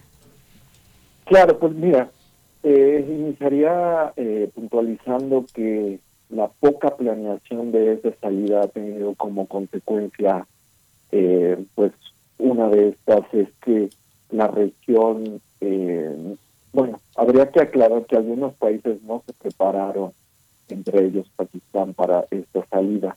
Me parece que la élite política y también el ejército pakistaní previeron que en esa salida Pakistán iba a conservar eh, la posición estratégica para el gobierno de, Estados Unidos y para el resto de los de los gobiernos de la región, lo cual no pasó. Entonces, eh, también toma eh, desprevenido o fue parte de ese mal cálculo que es el gobierno pakistaní.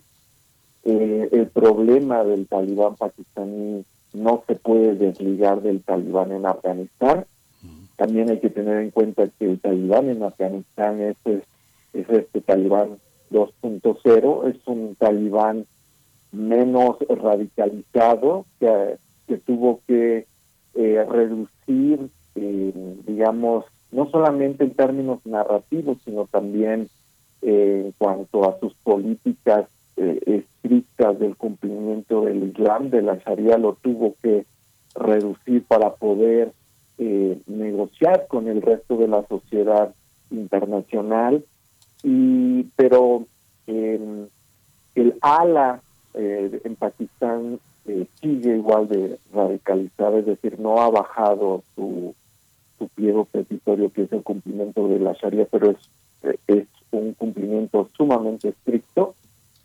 Y em, también regresando al, em, al punto del gobierno pakistaní, yo creo que la élite política eh, percibió que Pakistán iba a seguir jugando este papel trascendental, pero dada la crisis por la que atraviesa eh, crisis política en particular que atraviesa es que dejó de ser, eh, digamos, estratégico para el resto de los gobiernos, incluido Estados Unidos. No hay que recordar que eh, el año pasado el gobierno de Biden declaró que eh, Pakistán no solamente era la zona más peligrosa de, Asia, sino que se estaba convirtiendo en, un lugar donde eh, nacen, eh, nacen movimientos terroristas, no incluyendo el del talibán, o que podrían reforzar el ala más radical del talibán.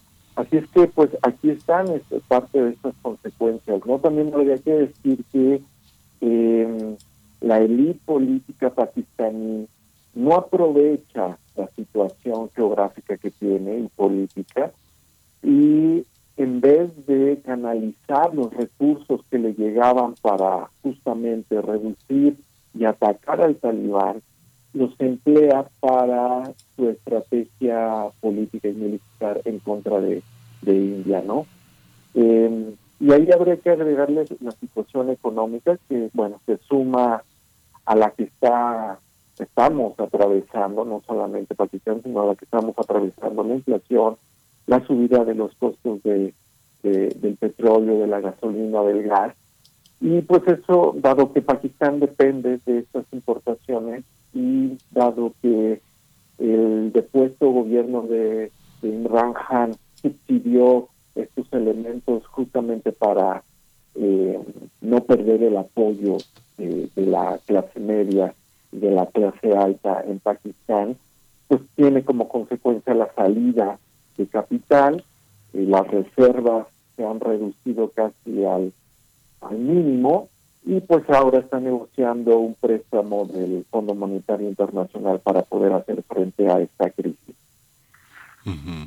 Esta situación también, digamos, este parentesco con Afganistán eh, es resultado también de algo que esté anclado en las eh, en, la sociedad pakistaní actual. Eh, hay una manifestación que no sea exclusivamente como parte de este radicalismo y una práctica que se emparente a esta forma de concebir este esta, esta afirmación a través de la de esta de esta violencia. ¿Te refieres a la parte de, la expresión de los grupos eh, sociales islámica? Sí, de la parte islámica, de la parte social, de la parte practicante religiosa.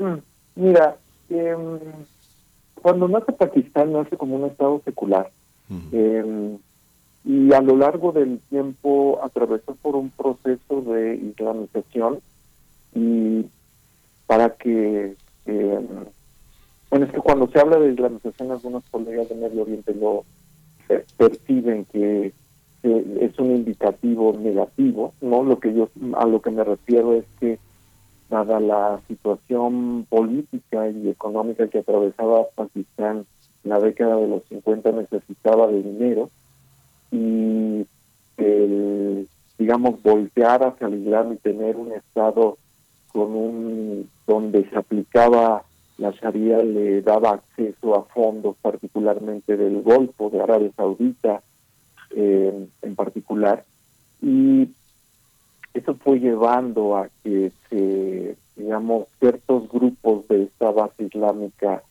eh, percibieran que el Estado estaba más a favor de declararse islámico, lo cual pasa en la década de los años 70 y con ello tener mayor apoyo y entre ellos cumplir una agenda que es eh, terminar con, con un Estado secular y un Estado más más islámico y el cumplimiento de ciertas leyes, ¿no? Sin embargo, el, em, no ha sido, no se ha radicalizado en la población en general el Islam. Hay zonas donde se practica un Islam más ortodoxo, en las zonas urbanas no es eh, tan así, pero hay que tener en cuenta el contexto de Pakistán, o sea, tiene muy pocas zonas urbanas, el resto son zonas rurales y zonas tribales. Entonces, y también hay que mencionar que el Islam no solamente es la única religión en Pakistán, hay otras religiones que son minoría, obviamente, pero al momento de, de practicarlas se enfrentan a pues estos grupos de base islámica que buscan eh, o desaparecerlos o que se conviertan al Islam, ¿no? Entonces, eh, el radicalismo, por decirlo así, aparece en momentos en los que Pakistán necesita de fondos, necesita de apoyo político y diplomático, y tiene que voltear a los países del Golfo para obtener ese apoyo. ¿Qué pasa en medio de estas alianzas, doctor eh, Mario González? ¿Qué pasa con eh, pues relaciones, eh, digamos, en lo, en lo, inmediato a partir de estos hechos, de estos atentados, las relaciones de Pakistán con otros países como Estados Unidos, concretamente también Rusia? pues en el entendido de una incursión contra el terrorismo por parte del gobierno pakistaní. Claro, y también ahí habría que mencionar en esta en ese cuadro a China y a India, mm. que son no se puede negar su incidencia en esta en esta región. Yo no creo que el gobierno de Estados Unidos vuelva a incursionar en Pakistán. Su prioridad, obviamente, es Ucrania. Su prioridad ahora es China. La crisis, digamos, la la relación se ha ido complicando con con estos globos eh, espías o no espías ha ido tensando aún más la relación y sus baterías están concentradas en esta parte. ¿no? Pakistán le puede preocupar en términos económicos porque puede llevar a una crisis financiera, eh, pero no creo que, eh, digamos, sea una preocupación en términos militares porque el gobierno estadounidense se sentó a dialogar con, con el talibán, ¿no? Entonces la, la relación ahí es directa, por eso refería que la élite política pakistaní no, eh, no calculó muy bien la trascendencia que tenía su papel de mediador con, con Afganistán, ¿no? Y lo mismo pasa con China. China también se sentó a, a dialogar con el talibán. Entonces, no creo que Pakistán tenga, digamos, sea una preocupación en términos de seguridad porque ellos han dialogado. Lo que sí hay es una tensión con, con, India, porque India también ha intervenido en Afganistán, aunque no ha eh, cumplido con los acuerdos. Uno de ellos era darle, entrenar a las Fuerzas Armadas eh, afganas, lo cual no se cumplió antes de la, de la llegada del talibán. Y se ha mantenido en reserva. Uno del, el único gobierno importante de la región que no se sentó a dialogar con el talibán ha sido India, porque tuvo una experiencia muy particular y ha preferido eh, esperar para poder reaccionar, ¿no? Em, pero mm, la trascendencia política, al menos para China y para India está ahí, por eso refería que parte de los recursos eh, que utiliza o que le llegaban a Pakistán para eh, contrarrestar al, al, talibán los ocupó más bien en otras cosas que tenían como enfoque eh, India. Y la trascendencia también económica para China es importante. Hay que decirle al auditorio que hay un corredor económico muy importante entre Pakistán y China que se une a este proyecto del, del cinturón y de la de la ruta de la seda, que es una salida para China para poder también llegar eh, a Europa. Entonces, esa trascendencia económica está ahí. También hay que recordar que la relación entre Pakistán y China es muy importante y no creo que China vaya a abandonar a Pakistán y no lo ha hecho.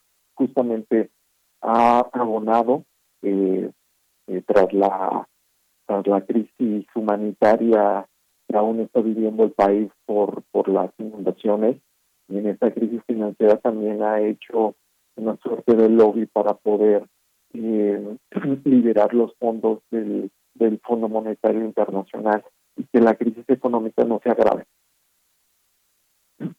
Hay una, hay una también, hay una visión, ahora que lo que usted señala de India, ¿qué se prevé después de un atentado como este eh, por parte de las autoridades del, del gobierno de la India en relación con Pakistán? ¿Habrá uh, una, un, un, trabajo de, eh, de, de, mayor presencia en relación a lo que usted señala sobre la presencia de Estados Unidos, que ya lo considera como fuera de esta, de esta situación? Sí, eh, me parece que lo habitual y teniendo en cuenta el contexto de extrema derecha que gobierna en India es incrementar la seguridad en la frontera, incrementar las actividades, las actividades de su de sus eh, cuerpos de, de seguridad y utilizarlo en su favor. ¿A qué me refiero? A justamente presionar al gobierno para poder eh, digamos, eh, eh, salvaguardar la frontera. También hay que tener en cuenta que un gobierno inestable en Pakistán no le conviene a India, pero tampoco tiene la disposición de abonar para que puedan salir ni de la crisis económica ni de la crisis política. Doctor, bueno, nos vamos acercando al cierre, pero le pregunto un poco para eh, pues recapitular lo que lo que nos ha comentado. son varios elementos, pero respecto a estos movimientos, estos movimientos pues más radicales en el en el Islam eh, que emergen en la región, pues qué escenarios se prevén para lo más lo más inmediato, o digamos para un mediano plazo a lo largo de, de, este año, eh, qué dónde poner la atención y qué análisis tener, pues desde este lado del mundo, con una distancia narrativa, mediática también, eh, pues cómo ver a estos movimientos radicales que emergen en, en, en, esta parte, que es la frontera entre Afganistán y Pakistán. Mira, al menos de, con los elementos que yo tengo, eh, me parece que en la medida en que em, no solamente el Islam o estos grupos de base islámica eh, que se radicalizan han, eh, se han fortalecido en algunos países. Entonces, no puedo hablar en general, habría que hacer un análisis de cada país porque responden a los contextos políticos, económicos y sociales de cada país, ¿no? En el caso particular de, de Pakistán, no hay una, eh, yo no preveo que, eh, digamos, se incrementen esos eh, esos grupos depende de cómo de cómo se vayan a perfilar las elecciones porque están cerca las, las elecciones en Pakistán y una de las características que tiene el Islam en Pakistán es que es utilizado como bandera política. Eh, parece ser que la disputa será entre el, la coalición que defiende o que apoya el actual gobierno de Sharif y el partido de Imran Khan, y él en particular en algunas ocasiones ha utilizado al Islam como bandera política, ¿no? Entonces depende mucho de la situación social, depende mucho de la situación económica y también si hay un elemento que los hace reaccionar, es decir, si hay políticas eh, que, que, buscan o disminuir la presencia del Islam en términos políticos eh, y los contextos económicos, ¿no? Pues eh, muchísimas gracias, doctor, por esta, por esta presencia, por esta claridad en una situación que, que es tan complejo de entender si no se tienen la, los suficientes, eh, la suficiente investigación sobre el tema. Doctor Mario González Castañeda, muchas gracias, profesor, eh, catedrático de la Escuela Nacional de Estudios Superiores Juriquilla. Muchas gracias por estar con nosotros. A ustedes me permiten dar un, anuncio muy rápido. Sí, claro, doctor. Como parte de los cursos de actualización que ofrece la Dirección General de, Asuntos de Personal Académico de nuestra Casa de Estudios. en, la próxima semana inicio un curso sobre India que aborda eh, su desarrollo económico y político. Empezamos de la independencia hasta este escenario donde se incorpora o es parte de los BRICS. El curso eh, dura dos horas, es de lunes a jueves eh, todavía hay cupos, se pueden inscribir eh, a través del portal de la, de la JEPA y lo pueden buscar con, por el título que es India de, la Independencia de los BRICS o por el número que es el 12570, si mal no me acuerdo. Pues muchas gracias, eh, doctor Mario González, por esta invitación y bueno, a ver si tenemos oportunidad de que nos comparta ya con el equipo eh, la información, si es que hay eh, algún pues cartelito para que podamos tener esta información también y compartirla con la audiencia en nuestras redes sociales. Le agradecemos y le deseamos lo mejor y bueno, estaremos dando seguimiento la próxima semana a este curso sobre India. Muchas gracias. se, les agradezco a ustedes. Muchas gracias. Muchas gracias, doctor. Pues ya se nos extingue esta segunda hora, ya la radio Nicolaita, muchas gracias por estar con nosotros. Solo quería hacer una, una precisión, Berenice, sobre lo que se señala uno de nuestros radioescuchas más, más apreciados, Daniel Manzano, antes de que entre la música, eh, que hay un texto muy interesante de Daniela Pastrana de cómo, de cómo, de cómo opera el sindicato del metro. Desde 2003, eh, Javier González Garza, que fue director del metro y fue removido intempestivamente por haber declarado que el tortuguismo, el tortuguismo era una de las prácticas más frecuentes contra la ciudadanía, justamente como una medida de presión de estos soldados, soldados del PRI, que este, pues que comanda, comanda este Espino desde hace 40 años, hace 40 años es el líder, es el líder de un sindicato, pues que viene, este, que tiene su origen eh, Espino en las fuerzas porriles del Politécnico y que fue, no fue el, el, este, el delfín de López Portillo para controlar el metro.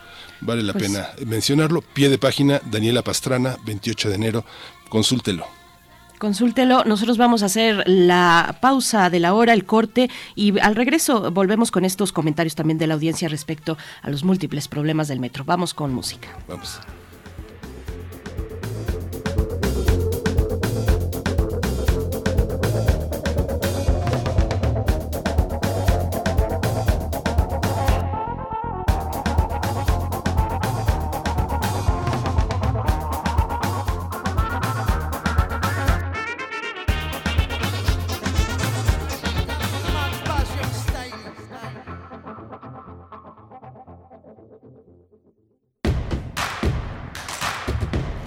Encuentra la música de primer movimiento día a día en el Spotify de Radio UNAM y agréganos a tus favoritos.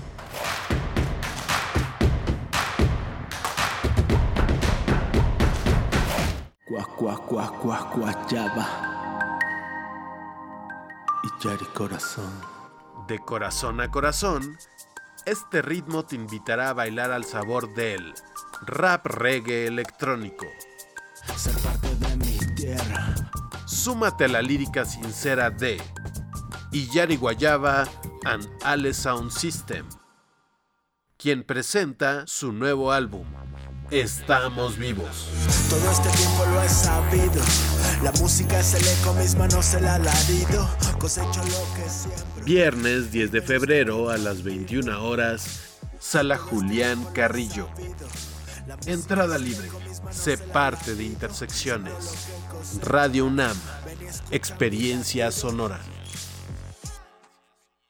Leer transforma, enriquece, educa, pero sobre todo da libertad. Cuadragésima cuarta Feria Internacional del Libro del Palacio de Minería, un clásico de la Ciudad de México. Del 23 de febrero al 6 de marzo de 2023. Encuéntranos en redes sociales como arroba filminería. Invita a la UNAM a través de su Facultad de Ingeniería. Tacuba 5, Centro Histórico. La feria del libro más antigua del país. Recuerda, más libros, más libres. www.filminería.unam.mx Ser verde no es estar a la moda como muchos piensan.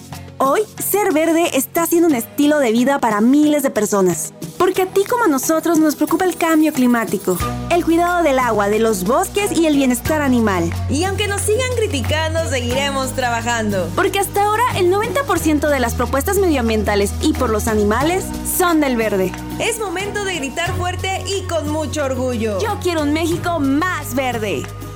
Partido Verde. Lo social, lo político, lo económico, lo cultural son fenómenos que nos competen a todas y a todos. Nada debe sernos impuesto, porque tenemos una voz, una opinión, tenemos derecho a debate. Analiza lo que sucede en la sociedad en compañía de universitarios, juristas, especialistas y activistas. Con Diego Guerrero, los martes a las 16 horas por Radio UNAM. Experiencia Sonora. El Museo Universitario del Chopo trae para ti La isla quiere decirme algo. Exposición del artista mexicano Eduardo Avaroa, que reúne piezas creadas durante una residencia de creación en Nueva Zelanda. Dibujo, pintura, escultura y videos conforman esta muestra que enfatiza la materialidad de los procesos tecnológicos y de comunicación de las sociedades actuales. Galería Rampas del Museo Universitario del Chopo. Museo Universitario del Chopo y la Coordinación de Difusión Cultural UNAM invitan. Un tejido infinito de impulsos. Un diálogo en los matices del silencio. Islas resonantes. Pensar el mundo a través del sonido. Sesiones de escucha y diálogos en torno al sonido. Con Cintia García Leiva. Islas Resonantes. Miércoles a las 4 de la tarde, después del corte informativo. Repetición, sábados a las 19 horas, por el 96.1 de FM. Radio UNAM. Experiencia sonora. Queremos escucharte. Llámanos al 55 36 43 39 y al 55 36 89 89. Primer movimiento. Hacemos comunidad.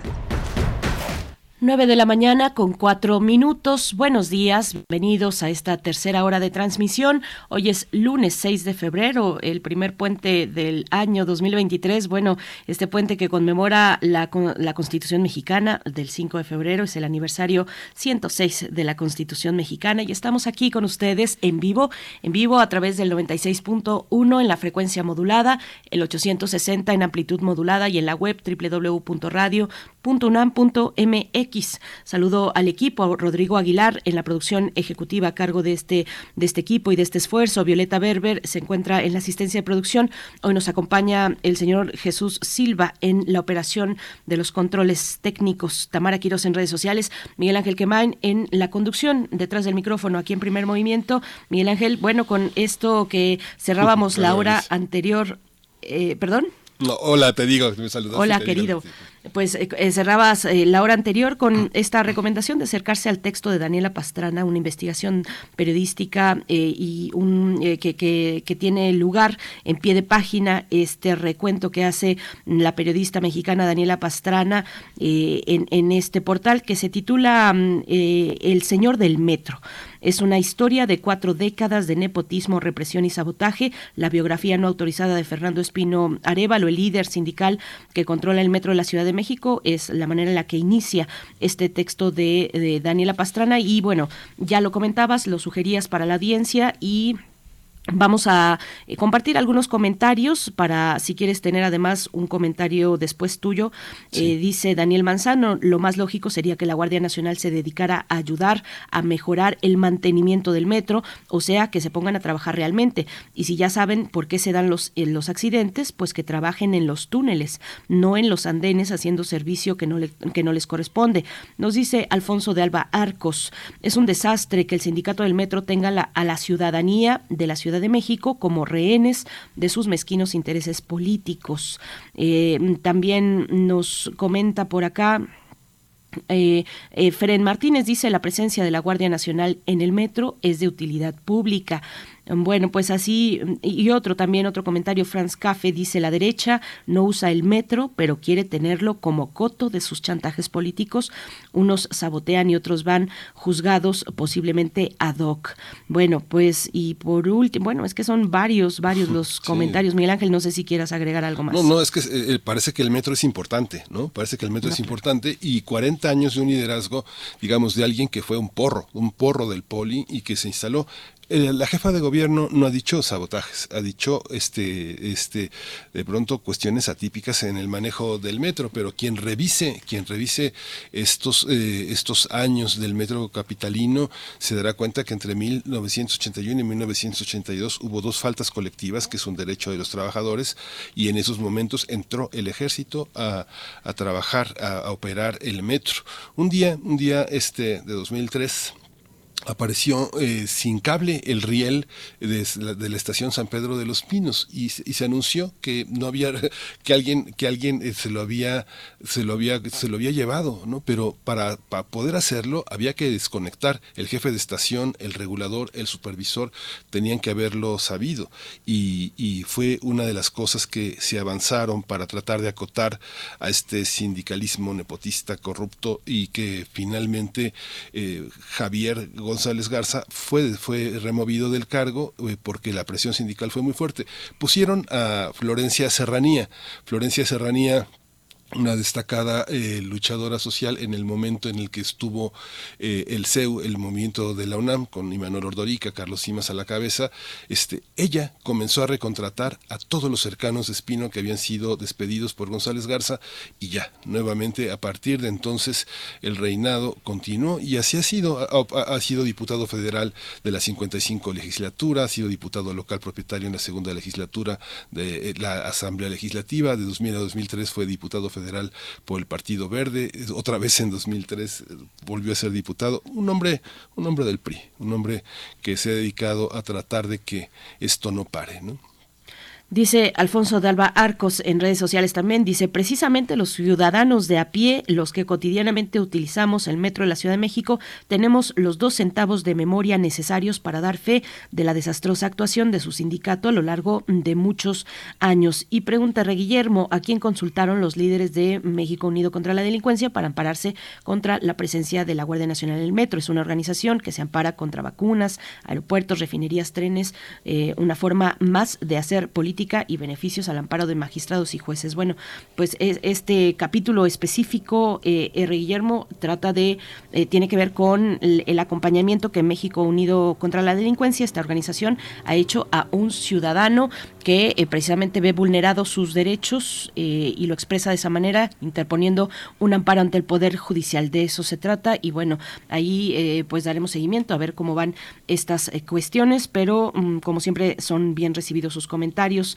Miguel Ángel. Eh, bueno, desde mi punto de vista, este, esta organización mexicana contra la delincuencia, eh, que ha trabajado con el tema de la seguridad, pues no, no ha abogado por cuestiones de género en la policía, no, no ha abogado sobre sus condiciones de desventaja, sobre el autoritarismo y las jerarquías que son muy fuertes, sobre el tema de la policía bancaria e industrial, que tenemos la policía bancaria este, desde 1941 y que a lo largo del tiempo ya forma parte de, las, de la tarea de seguridad de la seguridad de la, de la, de la Ciudad de México, pero no, no abogan por ellos. Condiciones precarias, contratos eh, colectivos muy magros, eh, pocas prestaciones, trabajo muy, muy explotado. Yo no veo en, México Unido contra la Delincuencia una política de seguridad que, eh, que abogue, que abogue por cuestiones de género, de maternidad, de paternidad, por este sector que es tan importante y que está tan golpeado, que es la policía, en todos los estados, pero en la capitalina también tiene muchas deudas que todavía pendientes, Berenice. Pues bueno, ahí para que ustedes nos comenten sus valoraciones, sus apreciaciones sobre este tema, el sindicato del metro eh, capitalino, por supuesto, y bueno, y, organizaciones que están en ese espectro de lo político en este momento, en estos tiempos eh, de pues donde el presidente, eh, entre otros, en, otros temas y en este también, digamos, alcanza, alcanza para toda la situación política, el presidente ha dicho, pues hay que tomar postura, dice, dice el presidente. Bueno, pues ustedes qué opinan de todo esto. Nosotros eh, también tenemos otro comentario respecto a la música. Nos dice, pregunta Gloria Godínez, me perdí la presentación de la curaduría de hoy. ¿Nos podrían compartir cuál es el tema y los títulos de artistas? Bueno, la curaduría de hoy de Bruno Bartra tiene que ver con la música balcánica y sus derivaciones. Eh, Gloria Godínez, eh, Bruno Bartra, que ya lo sabemos, es etnomusicólogo, sociólogo, periodista, DJ, es músico en la Sonora Balcanera, que por cierto se van a estar, estarán presentándose este fin de semana, el sábado. El sábado eh, por la tarde, creo que a la una de la tarde empieza todo un festival muy, muy interesante. Si ustedes tienen oportunidad de acercarse ahí a Los Pinos, a este conjunto cultural, complejo cultural de Los Pinos, y bueno, acercarse a escuchar música como esta, como la de la Sonora Balcanera. Este sábado estará también eh, pues una transmisión durante pues a lo largo de cinco horas, me parece que SPR eh, en sus distintas eh, emisoras estará haciendo la transmisión de este evento cultural por si tienen interés en acercarse, Miguel Ángel. Sí. Pues ya está lista la poesía necesaria, parece. ¿Tú tienes otro comentario? No, no, solamente decir que para la mesa del día, el segundo seminario de criminología verde en México es el tema para la mesa del día. Vamos a compartirlo con la doctora Inés Arroyo Quirós, bióloga, doctora en gestión de la biodiversidad, investigadora del Centro Regional de Investigaciones Multidisciplinarias, el CRIM de la UNAM, y también nos acompañará el doctor José Luis Carpio Domínguez, profesor investigador de la Unidad Académica Multidisciplinaria de Reynosa Aztlán en la Universidad Autónoma de Tamaulipas que es una de las organizadoras de este segundo seminario de criminología verde en México. Así es que vamos primero con la poesía. Vamos. Es hora de poesía necesaria. Hoy la poesía necesaria es de esta extraordinaria crítica de literatura peruana, María Belén Millá Altabás. Ella es poeta también, ha publicado sendos volúmenes de poesía en distintas editoriales. Los poetas están condenados a publicar en distintas editoriales de distinto orden, de distinta calidad plástica y ella es una de ellas, María Belén Milla Altabás. Eh, tiene estatua ecuestre de mi amante que forma parte, es un poemario que contiene el poema que voy a que se llama Poema del apetito y los bueyes y después eh, Dance to the End of Love de Leonard Cohen. Dice, ellos permitían su belleza, sus genitales, así se conformaba el mundo. Nosotras creíamos en un lenguaje común, bien comido el abandono, es una ciencia natural que aprenderás de todo esto. Sé transparente, sé, y como predicábamos, furia, hembra, nylon. No hay manera adulta de desear, en este lenguaje con huecos, orgasmo. Y tampoco hay cosas propias, solo hay bullas, ciertas bullas y gente, solo un mundo gigante de interior donde haces trueques, solo, solo cambiar un buey por otro buey. En el mercado de res, negociar el precio es inútil. Llamarse Carmen, Pilar, todas tienen algo rojo y caminan y son caseras. ¿Y de quién la oportunidad de ser históricas? Perder la vida contemplativa, el poema pacífico, eh, se es héroe o se es poeta. El resto es un asunto privado del lenguaje. El resto es pensar la grieta y volverse algo que se canta con hambre. Y casarse y ser mortal no es tarea pequeña. Los bellos culitos de bebés, Luisa, los otros deseos, el inmenso techo de las cosas, los perros obedientes, Elena, ni la troyana, ni los vivíparos, ni yo, ni la leyenda del blues de Memphis, ni el otro buey, solo rodear, rodear, rodear con el tonto brazo aquello que se va prestándose ángeles y cortos noviazgos, prestándose leones, amores, los tectónicos, un poco más de nylon, pero ningún amor nos hará semejantes. Revelaremos el mundo y el mundo nos dará la espalda.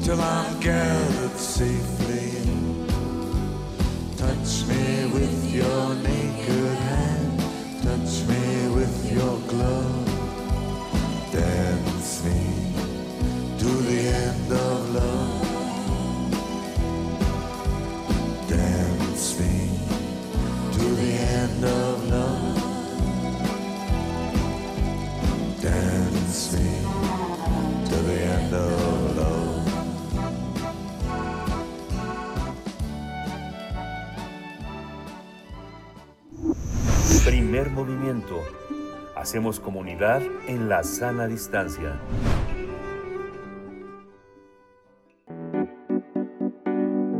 La mesa del día.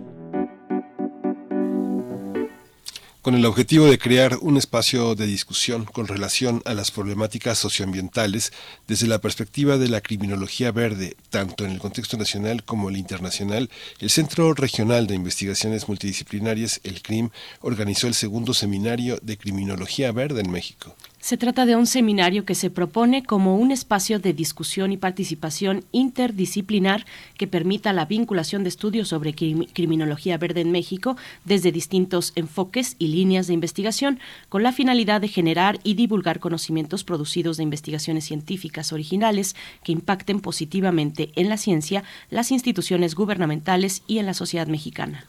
El CRIM considera que para establecer una red de colaboración interdisciplinaria que apoye el desarrollo de la criminología verde con una visión propia de México, es necesario un esfuerzo colectivo que amplíe el conocimiento de la temática generando documentos teóricos, técnicos y proyectos específicos de alcance regional y nacional.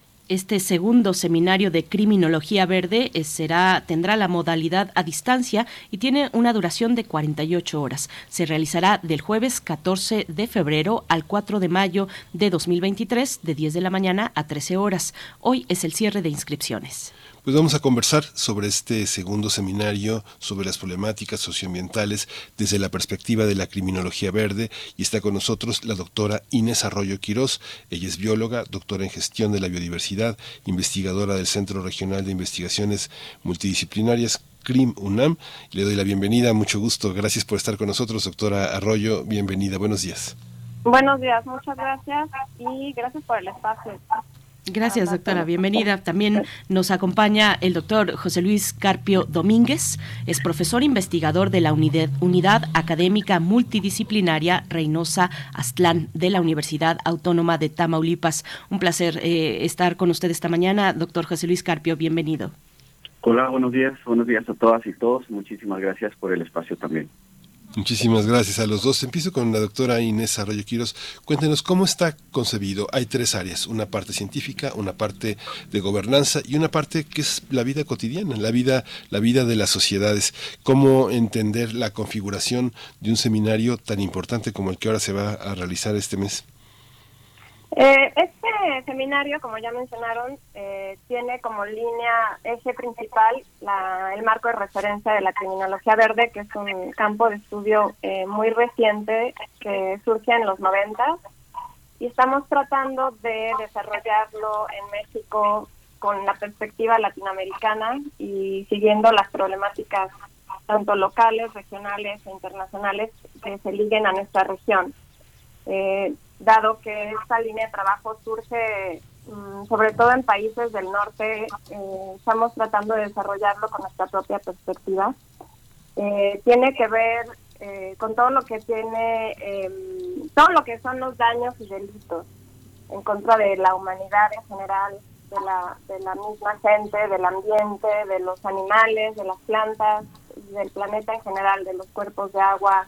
Y digamos que la idea de este seminario es eh, tratar temas dentro de la criminología verde que sean relevantes para nosotros, que nos digan algo, con el fin de crear un espacio eh, justamente para eh, contactarnos con gente que ya lleva muchos años trabajando estos temas. Digamos que esta línea de trabajo formal dentro de la academia no es nueva. Digamos que ahora se llama criminología verde porque se deriva ya de un, de un trabajo tradicional desde la criminología de forma digamos, desde la perspectiva criminológica, pero lleva mucha gente trabajando todo lo que tiene que ver con eh, derecho ambiental, ecología política, estudios sobre la conservación, eh, muchas disciplinas que, que de un, desde una u otra trinchera y comprometidos con todo lo que tiene que ver con delitos daños contra el ambiente, ya llevan muchos años trabajando.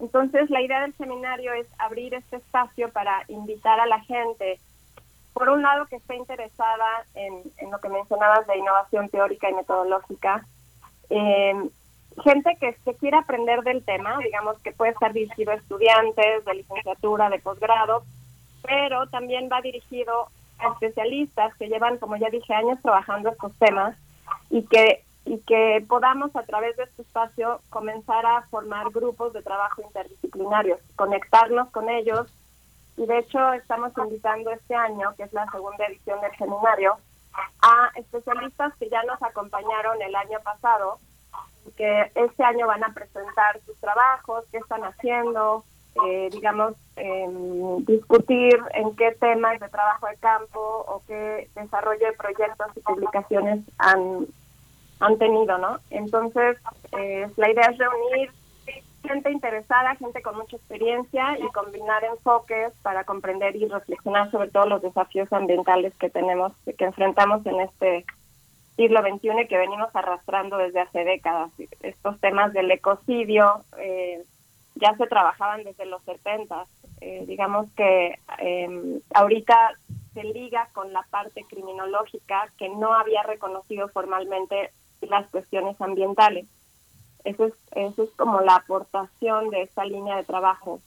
Sí. Y bueno, para no acaparar el micrófono, nada más quería decir que la importancia de esta línea de trabajo es que considera tanto daños como delitos, no solo lo que está tipificado en la ley, sino los daños ambientales que, vemos día a día a todos niveles y que, y que están eh, fuera de la considerados, de, que no están considerados por la legislación. Entonces, eso es otra gran aportación de esta área de trabajo. Sí, es extraordinario que además sea parte de un centro tan importante como el CRIM, el Centro Regional de Investigaciones Multidisciplinarias, porque eso ha hecho posible que estemos pensando en estos términos actualmente. Doctor José Luis eh, Carpio Domínguez, pues a usted le ha tocado también observar muchas, muchas cosas en campo. El territorio tamaulipeco, la laguna, toda la región es un, es un escenario privilegiado para entender todos estos fenómenos y ver a los actores sociales eh, pues eh, eh, en, campo, en su situación política, económica y social actual. Cuéntenos un poco también, como parte de su experiencia, cómo, cómo se inserta en este, en ese trabajo, doctor. Sí, muchísimas, muchísimas gracias. Sí, fíjense que es, es un aspecto que es muy importante, sobre todo por porque cuando como nosotros desde el área de criminología generalmente estamos ah, relacionados a fenómenos delictivos y criminales que, que hacen que pase desapercibidos a otras otras problemáticas que, que están ahí y que y que ha sido también imposible para nosotros eh, no ver ¿no? y dentro de lo que hemos estado trabajando eh, acá en, en el en el noreste mexicano pues ha sido precisamente ver cómo cómo existen estos vínculos entre eh, delitos y crímenes contra el ambiente y otras formas de criminalidad.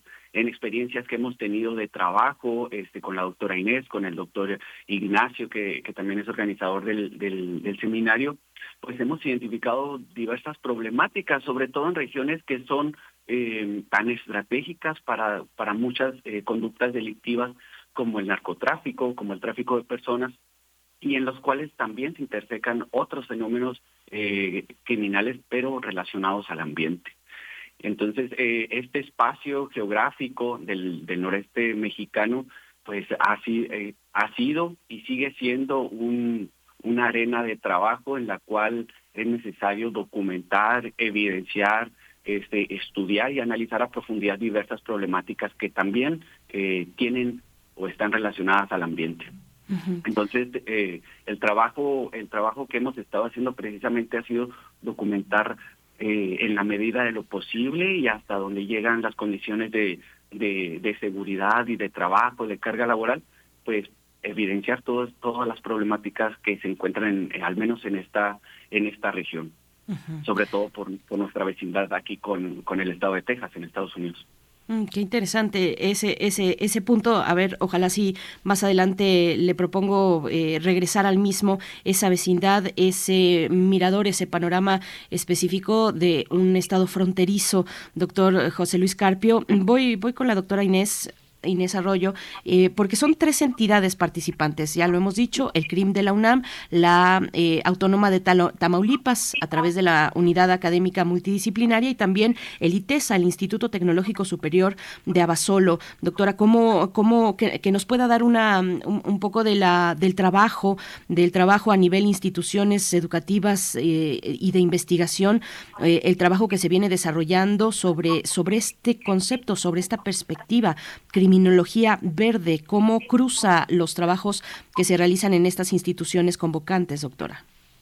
Sí, llevamos ya algunos años trabajando los tres. El, al doctor Ignacio, que, que menciona el doctor Carpio, es el, el doctor Ignacio que trabaja en el IPESA, como ya mencionaron, y estamos los tres desde el año pasado organizando este seminario interinstitucional, que también eso le da, le agrega un valor importante, que, que se sale de la UNAM y empezamos a cubrir eh, necesidades, como mencionan, de, otras regiones y otras perspectivas y otras realidades.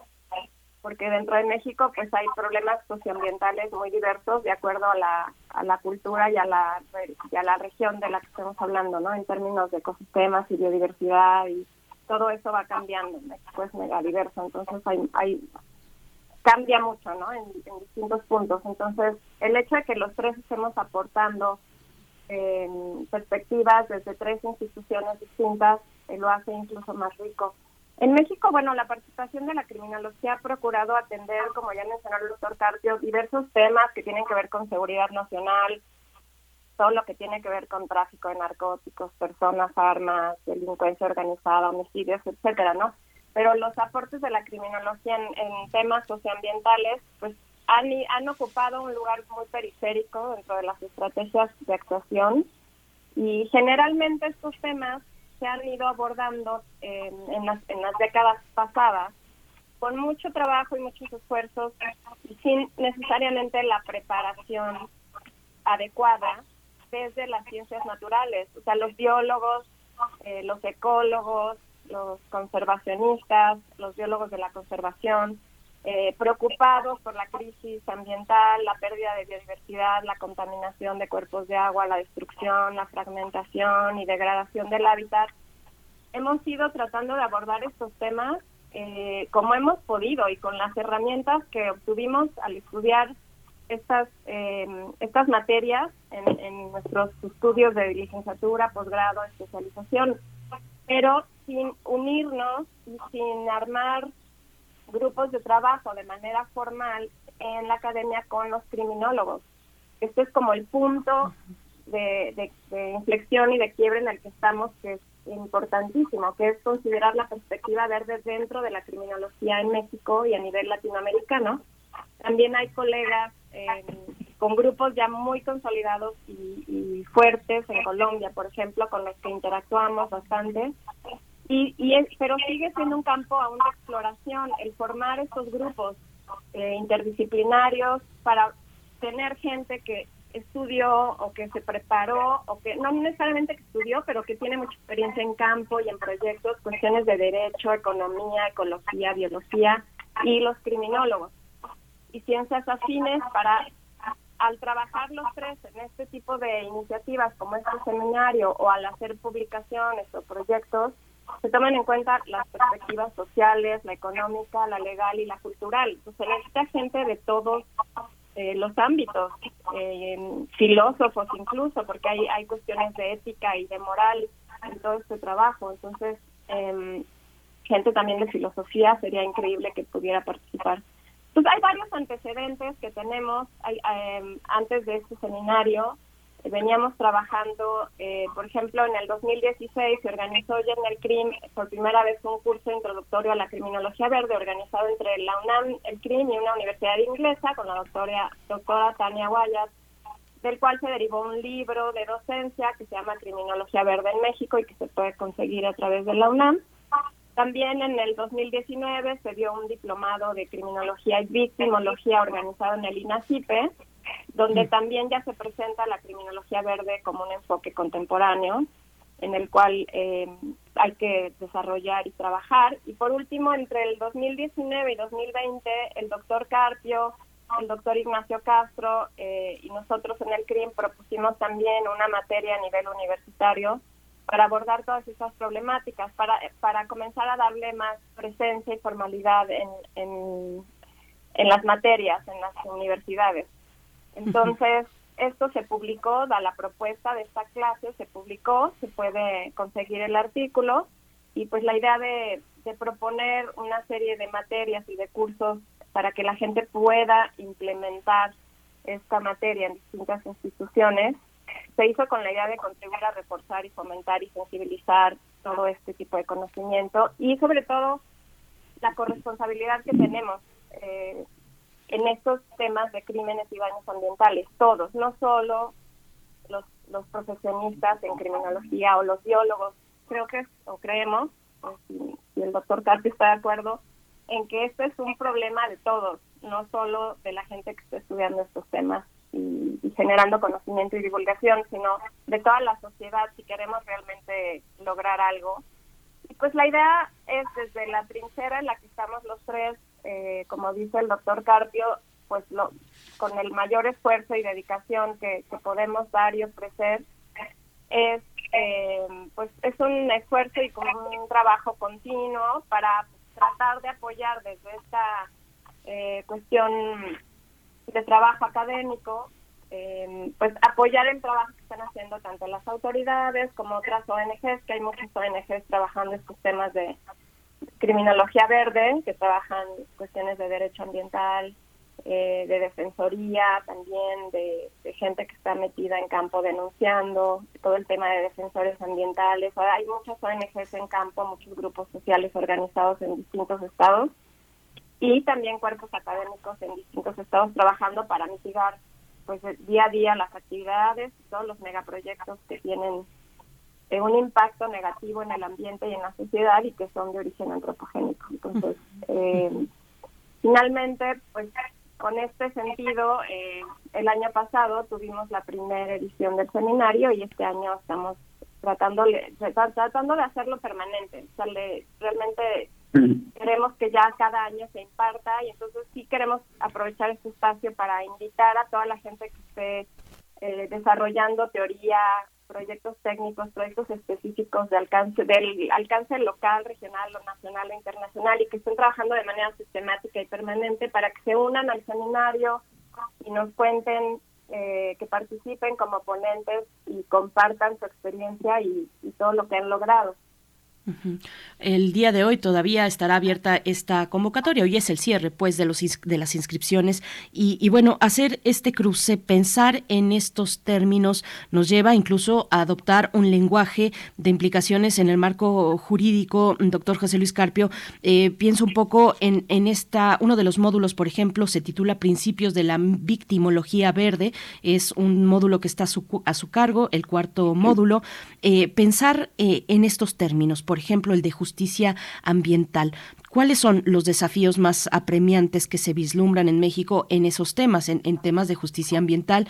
¿Cuál es el marco legal eh, que, existe y el que se tiene también que apuntalar, trabajar por él para que eh, lleguemos a ese, a ese punto de una justicia ambiental? Pues qué complejo, qué complejo el tema, pero bueno, ¿qué nos puede compartir, doctor Carpio? Sí, gracias. Este, yo creo que eh, pudiera contestar el de eso acerca de los principios de victimología. Justicia ambiental es, es un tema de, de del doctor Ignacio propiamente, pero eh, sobre todo porque ah, complementando lo que comentaba ahorita la doctora Inés, en realidad nos hemos eh, nos hemos complementado entre nosotros la experiencia de la doctora Inés con, con toda la cuestión de manejo este ambiental del doctor Ignacio que que este se ha se ha eh, especializado en la, en la cuestión de la legislación, en la de en la de administración este, pública y bueno de mi parte desde la criminología. Entonces sí, la parte de justicia y en la legislación ambiental hay muchas cosas que se pueden que se pueden rescatar, sobre todo que la legislación ambiental en México es una legislación fuerte que, que considera la mayoría de las conductas consideradas como eh, delictivas en, en, temas ambientales y que, bueno, obviamente como todo puede ser perfeccionable y que requiere atención, una mayor atención por parte por parte de, del Estado, ¿no? Y, y que eh, se encuentra en constante actualización justamente el, del trabajos que hemos estado eh, publicando, eh, trabajos de investigación junto con, con la doctora Inés y ahí del CRIM de la UNAM y el doctor Ignacio, pues sí hemos eh, las investigaciones que hemos tenido y que se han derivado de todo el trabajo se han impactado en algunas reformas, este, en, perdón, reformas legales en, temas ambientales aquí en México. Al menos de una tenemos como el, el registro que eh, estuvo relacionado a la posesión de animales exóticos, pero este, desconocemos, o al menos de esas sí nos informaron como que habían tomado estudios que habíamos publicado para la justificación de la de la reforma legal em, y hasta y hasta ahí no es como la parte la, parte que hemos visto que los trabajos de investigación en criminología verde tienen una aplicación este en la realidad social y, y que se aterrizan directamente del conocimiento científico hacia la parte de la aplicación y procuración de justicia, ¿no? Eh, y bueno, desde la parte de la victimología verde, eh, si en temas de, criminología verde hay, hay este, se ha abordado en, en, México eh, en temas de victimología verde ha sido pues menor, ¿no? Sobre todo porque eh, como parte de los estudios de victimología en general, pues se retoman los trabajos anteriores como los, los, con los que se fundó la, la, la victimología, pero cuando se pasa todo el conocimiento victimológico hacia la parte ambiental, quedan muchas, muchas cosas fuera. Y precisamente este módulo del seminario pretende ir sentando eh, las cosas, eh, los conocimientos, este, las metodologías, epistemologías y teorías que permitan ir ampliando este, la comprensión victimológica también hacia el ambiente, sobre todo porque muchos de los delitos ambientales eh, son considerados sin víctimas ¿no? O al menos tradicionalmente son considerados sin víctimas. Y generalmente sucede que cuando no hay víctimas, eh, la aplicación de la ley es muy es muy floja, ¿no? Y, y, sucede un, un, efecto muy extraño cuando cuando analizamos desde la victimología, desde la victimología diversos eh, diversos delitos, ¿no? o daños ambientales. Por ejemplo, que que desde la parte antropocéntrica de la ley, generalmente cuando identificamos a una víctima humana, eh, generalmente es la víctima la que se reconoce como víctima, la que atiende a, acudir a notificar a las autoridades que fue que fue este violentado alguno de sus derechos o que fue dañado. Pero cuando lo pasamos a la parte ambiental, eh, ya no es ya la víctima no se autorreconoce como víctima entonces implica que existe un proceso este interpretativo en el cual se le reconozca a la naturaleza a sus componentes a la biodiversidad a los ecosistemas como víctima y en, y en consecuencia que toda la formulación de políticas públicas de, de, procuración y administración de justicia vayan encaminados a atender a una víctima que no habla por sí misma y que tiene que ser reconocida. Entonces el, desafío es enorme. Sí. Sí. Que es parte del reconocimiento gradual que ha tenido la idea del reconocimiento de eh, los animales como víctimas de un medio ambiente que no los protege y que es una herencia pues prácticamente cartesiana que viene de la idea de que los animales no tienen alma. Hay, doctor José Luis Carpio Domínguez, hay una, hay una parte de este activismo social que, eh, en el que influyen jueces, pero también empresarios. Muchas personas, y hace rato lo escuchamos, muchas personas piensan que la ciudadanía no sabe, es ignorante de los procesos que los científicos conocen, que ellos no deben de opinar. Sin embargo, vemos personas que defienden los bosques, que pelean por el derecho al agua, que pelean por las contaminantes que han sido arrojados en sus comunidades.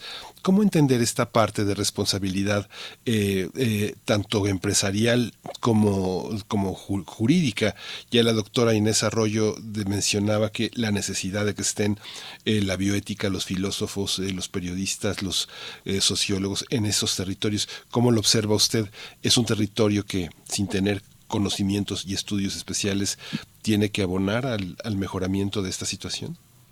Sí, bueno, sobre todo porque es importante reconocer que la, la ciencia, eh, al menos la, criminología verde, en respecto a los crímenes y los delitos um, verdes o ambientales, eh, únicamente viene a sumar, a sumar esfuerzos que, que, como bien dijo ya la doctora Inés, se han, se han realizado desde la biología, desde, las, eh, desde la ingeniería ambiental y desde otras disciplinas, y la criminología verde viene a sumar a la comprensión de, de las conductas que únicamente son delictivas, ¿no? Entonces ahí es donde se acota y donde en verdad la criminología hace la, el aporte.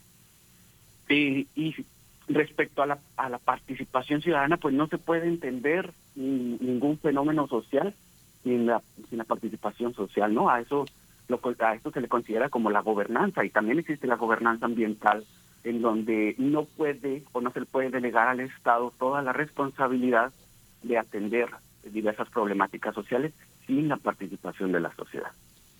La participación social siempre es importante para todos los programas que se implementan, para todas las problemáticas que se, que se identifiquen y que es a través de la educación ambiental, al menos desde la parte de criminología verde, es a través de la educación ambiental que se logran en los cambios difícilmente eh, nosotros desde la ciencia vamos a poder solucionar eh, todos los problemas, todos los problemas, ¿sí me explico? Sí, claro, doctor. lo que hacemos es comprender un fenómeno, explicar la criminogénesis o, el origen, la dinámica que lo provoca, los factores que lo que pues sí que lo causan y las consecuencias y precisamente a través de la educación se le explica a, a, funcionarios públicos, a, a, servidores, a tomadores de decisiones, a la sociedad, y es a través de este de ese proceso comunicativo que, que la verdad es que el seminario tiene bastante de eso, este eh, es a través de este proceso comunicativo que, que se fomenta desde nuestra trinchera la, la, esta gobernanza, ¿no? De participación de la sociedad, sobre todo porque eh, el semestre, el año pasado tuvimos representantes de organizaciones no gubernamentales que están en, en el trabajo diario. Vamos a tener en este seminario también ONGs que se dedican a la conservación ambiental y que sin ellos difícilmente este la ciencia explica todo lo que sucede y difícilmente se puede eh, se pueden atender problemáticas este que sería parcial no entonces desde la, la, desde la experiencia de las ONGs desde las opiniones de servidores públicos que acuden al seminario y desde nosotros de la ciencia, conformamos como este triángulo de acción que sí es más efectivo, ¿no? Entonces, para entender los, los impactos sociales de, de, la, de la ciencia, en realidad necesitamos de la gobernanza, ¿no? De la participación del Estado, de la sociedad y de la ciencia. Y bueno, volviendo a preguntas más, más, este, más, más, más aterrizadas, ¿cómo vamos a tener eh, el despliegue de este seminario, doctora Inés Arroyo? ¿Cómo eh, la transmisión va a ser eh, a distancia y por lo tanto tal vez vamos a tener la oportunidad de poder presenciarlo a través de algún canal de YouTube, de Facebook? ¿Cómo, cómo están organizadas las mesas? ¿Quiénes participan? ¿Cómo se ha logrado también este, este, este apoyo de tres instituciones tan importantes, todas fuera de la Ciudad de México, que es algo también muy importante para, pues, para aprovechar, para destacar la participación de investigadores que están en el interior del país y que a veces no cuentan con los canales de comunicación tan poderosos que tiene el centro del país. Sí, por eso estamos muy agradecidos por el espacio que nos brindaron hoy. Eh, efectivamente, pues está la unidad académica multidisciplinaria de ASLAN de la UAT, donde está el doctor Carpio, el CRIM de la UNAM, que es un centro regional de investigaciones multidisciplinarias, y este tema es multidisciplinario, obviamente, como ya mencionamos varias veces, y está en Cuernavaca. Y el Tecnológico Superior de Abasolo, el TESA, del Tecnológico Nacional de México, eh, con el doctor Castro. Entonces, justamente para darle más cabida a más gente, a no centralizar el evento en presencial en, en, la Ciudad de México, por ejemplo, para que pueda asistir más gente, la modalidad es a distancia.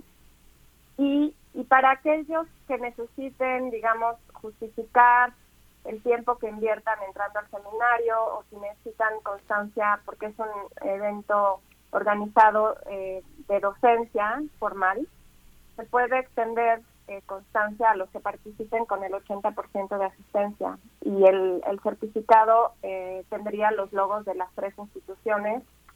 Sería expedido en el CRIM de la UNAM, pero llevaría los logos de las tres instituciones para los que necesiten. El, el registro está en la página de, del CRIM de la UNAM, entonces www.crim.unam.mx en eventos, ahí lo encuentran. Y algo que es importante, aunque hoy cierre registro, si alguien eh, quisiera o se entera después de hoy o por algo no se puede registrar hoy, no hay ningún problema, podemos eh, a través del correo, si se comunican con nosotros, eh, pueden encontrar en la página del CRIM también mis datos y correo para darnos señal de vida y eh, quieren participar, después pueden entrar. Pero digamos, pensando en que si necesitan el certificado, eh, sería mejor que se registren desde hoy. Em, pues es muy importante este espacio, justamente por lo que como comentaba el doctor Carpio, para lograr, em, digamos, reflexionar entre todos cuál es, eh, qué es lo que está pasando, cuál es la crisis eh, en, qué en qué podemos colaborar todos desde donde estamos y sobre todo que sea un esfuerzo colectivo y, no solo desde la academia, sino que nos unamos todos los sectores y trabajemos para que esto tome más fuerza.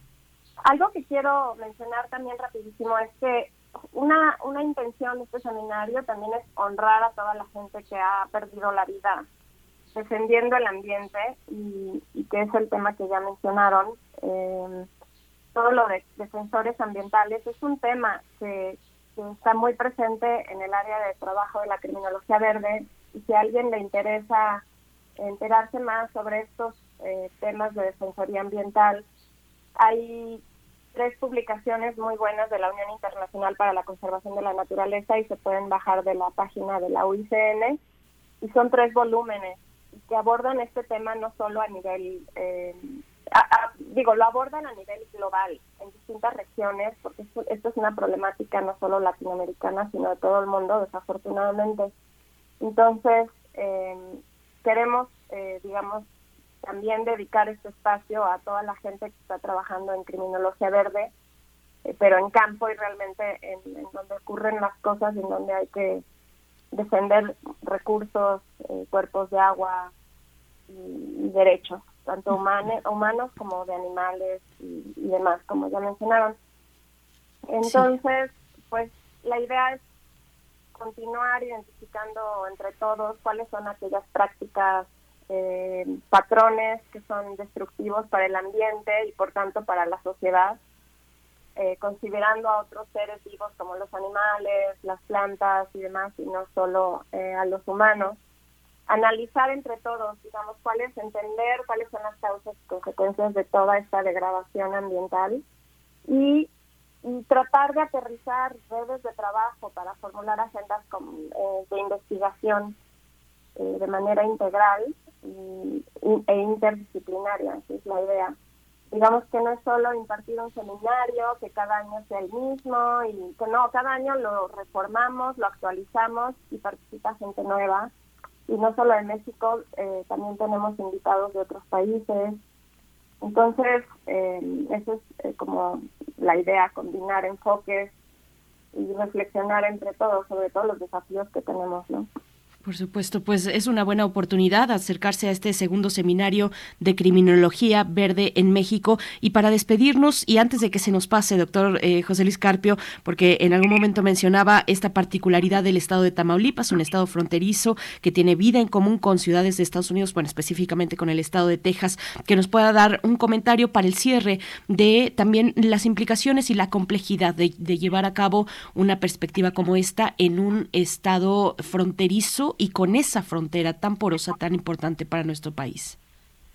Mm, mm, bueno, pues aquí implica primero este reconocer como sí el, el, contexto social, cultural este y delictivo que, que implica vivir eh, en una frontera, ¿no? Sobre todo porque eh, parte de lo que mencionaba ah, ahorita, este, los fenómenos delictivos ambientales eh, difícilmente se presentan aislados. es decir, de lo que hemos descubierto en las investigaciones sobre criminología verde con, con el CRIM de la UNAM y con el ITESA, es que los fenómenos delictivos ambientales eh, generalmente están relacionados a otras formas de criminalidad. Y reconocer, y reconocer eso, eh, al principio pues eh, pensábamos, ¿no? Como parte del trabajo, como hipótesis de trabajo, que, que en realidad eran fenómenos que estaban completamente aislados de otros fenómenos delictivos.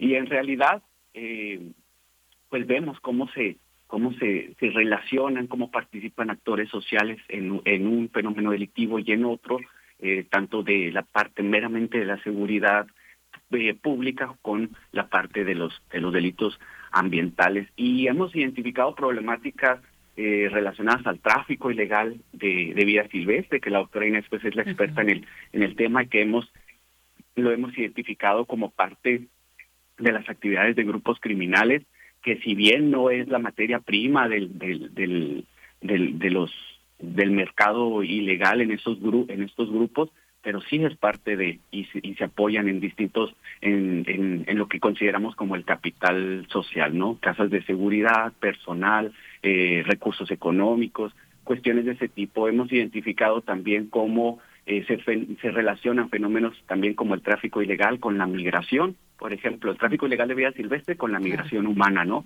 Eh, em, hemos ido documentando casos de notas de notas periodísticas, hemos identificado casos de registros oficiales, por ejemplo, de, de personas que, que buscan cruzar hacia Estados Unidos y una vez que son detenidas en, en territorio americano, pues les encuentran tucanes o les encuentran pericos cuestiones de este tipo que tienen como finalidad para ellos venderlos en Estados Unidos para tener dinero para vivir, ¿no? Mientras buscan un empleo y cuestiones de este tipo. Entonces, eh, sí invitar a, a, toda la, la, población y a, investigadores que nos estén escuchando y que estén interesados en, en, en, la parte de criminología verde a pensar en los, en los crímenes y delitos ambientales como una relación con otras formas de criminalidad. Y que eso le da como este valor importante que no puede pasar desapercibido eh, respecto a la acción pública, ¿no? Sí, pues muchísimas Muchísimas gracias, doctora Inés Arroyo Quirós, bióloga, doctora en gestión de la biodiversidad, investigadora del Centro Regional de Investigaciones Multidisciplinarias, el CRIM de la UNAM, doctor José Luis Carpio Domínguez, profesor investigador de la Unidad Académica Multidisciplinaria Reynosa Aztlán de la Universidad Autónoma de Tamaulipas. Muchas gracias a los dos por estar con nosotros esta mañana y con nuestro auditorio. Gracias a ustedes por la invitación. Muchísimas gracias por la invitación. Hasta pronto, muchas gracias. cream.unam.mx es el sitio electrónico donde encontrarán, bueno, todos los detalles de las fechas y también eh, informes en criminologiaverde@gmail.com. Nosotros nos vamos a despedir, ya son las 9 con 58 minutos. Vamos con música. La curaduría de Bruno Bartra nos propone Technocheck Collision, lo que ya está sonando a cargo de Slavic Soul Party. Con eso nos vamos, Miguel Ángel. Con eso nos vamos. Esto fue primer movimiento. El mundo desde la universidad.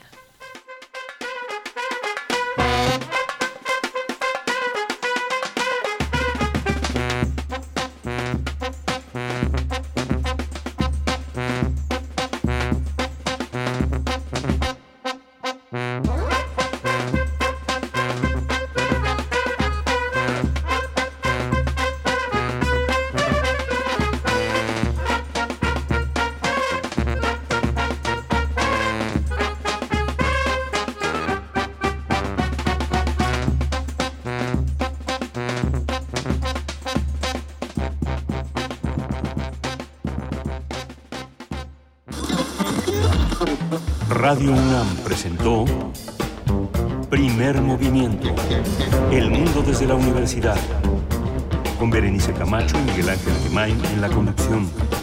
Rodrigo Aguilar y Violeta Berber, producción. Antonio Quijano y Patricia Zavala, noticias. Miriam Trejo, coordinación de invitados. Tamara Quirós, redes sociales. Arturo González, operación técnica. Locución, Tessa Uribe y Juan Staca. Quédate en sintonía con Radio UNAM. Experiencia sonora.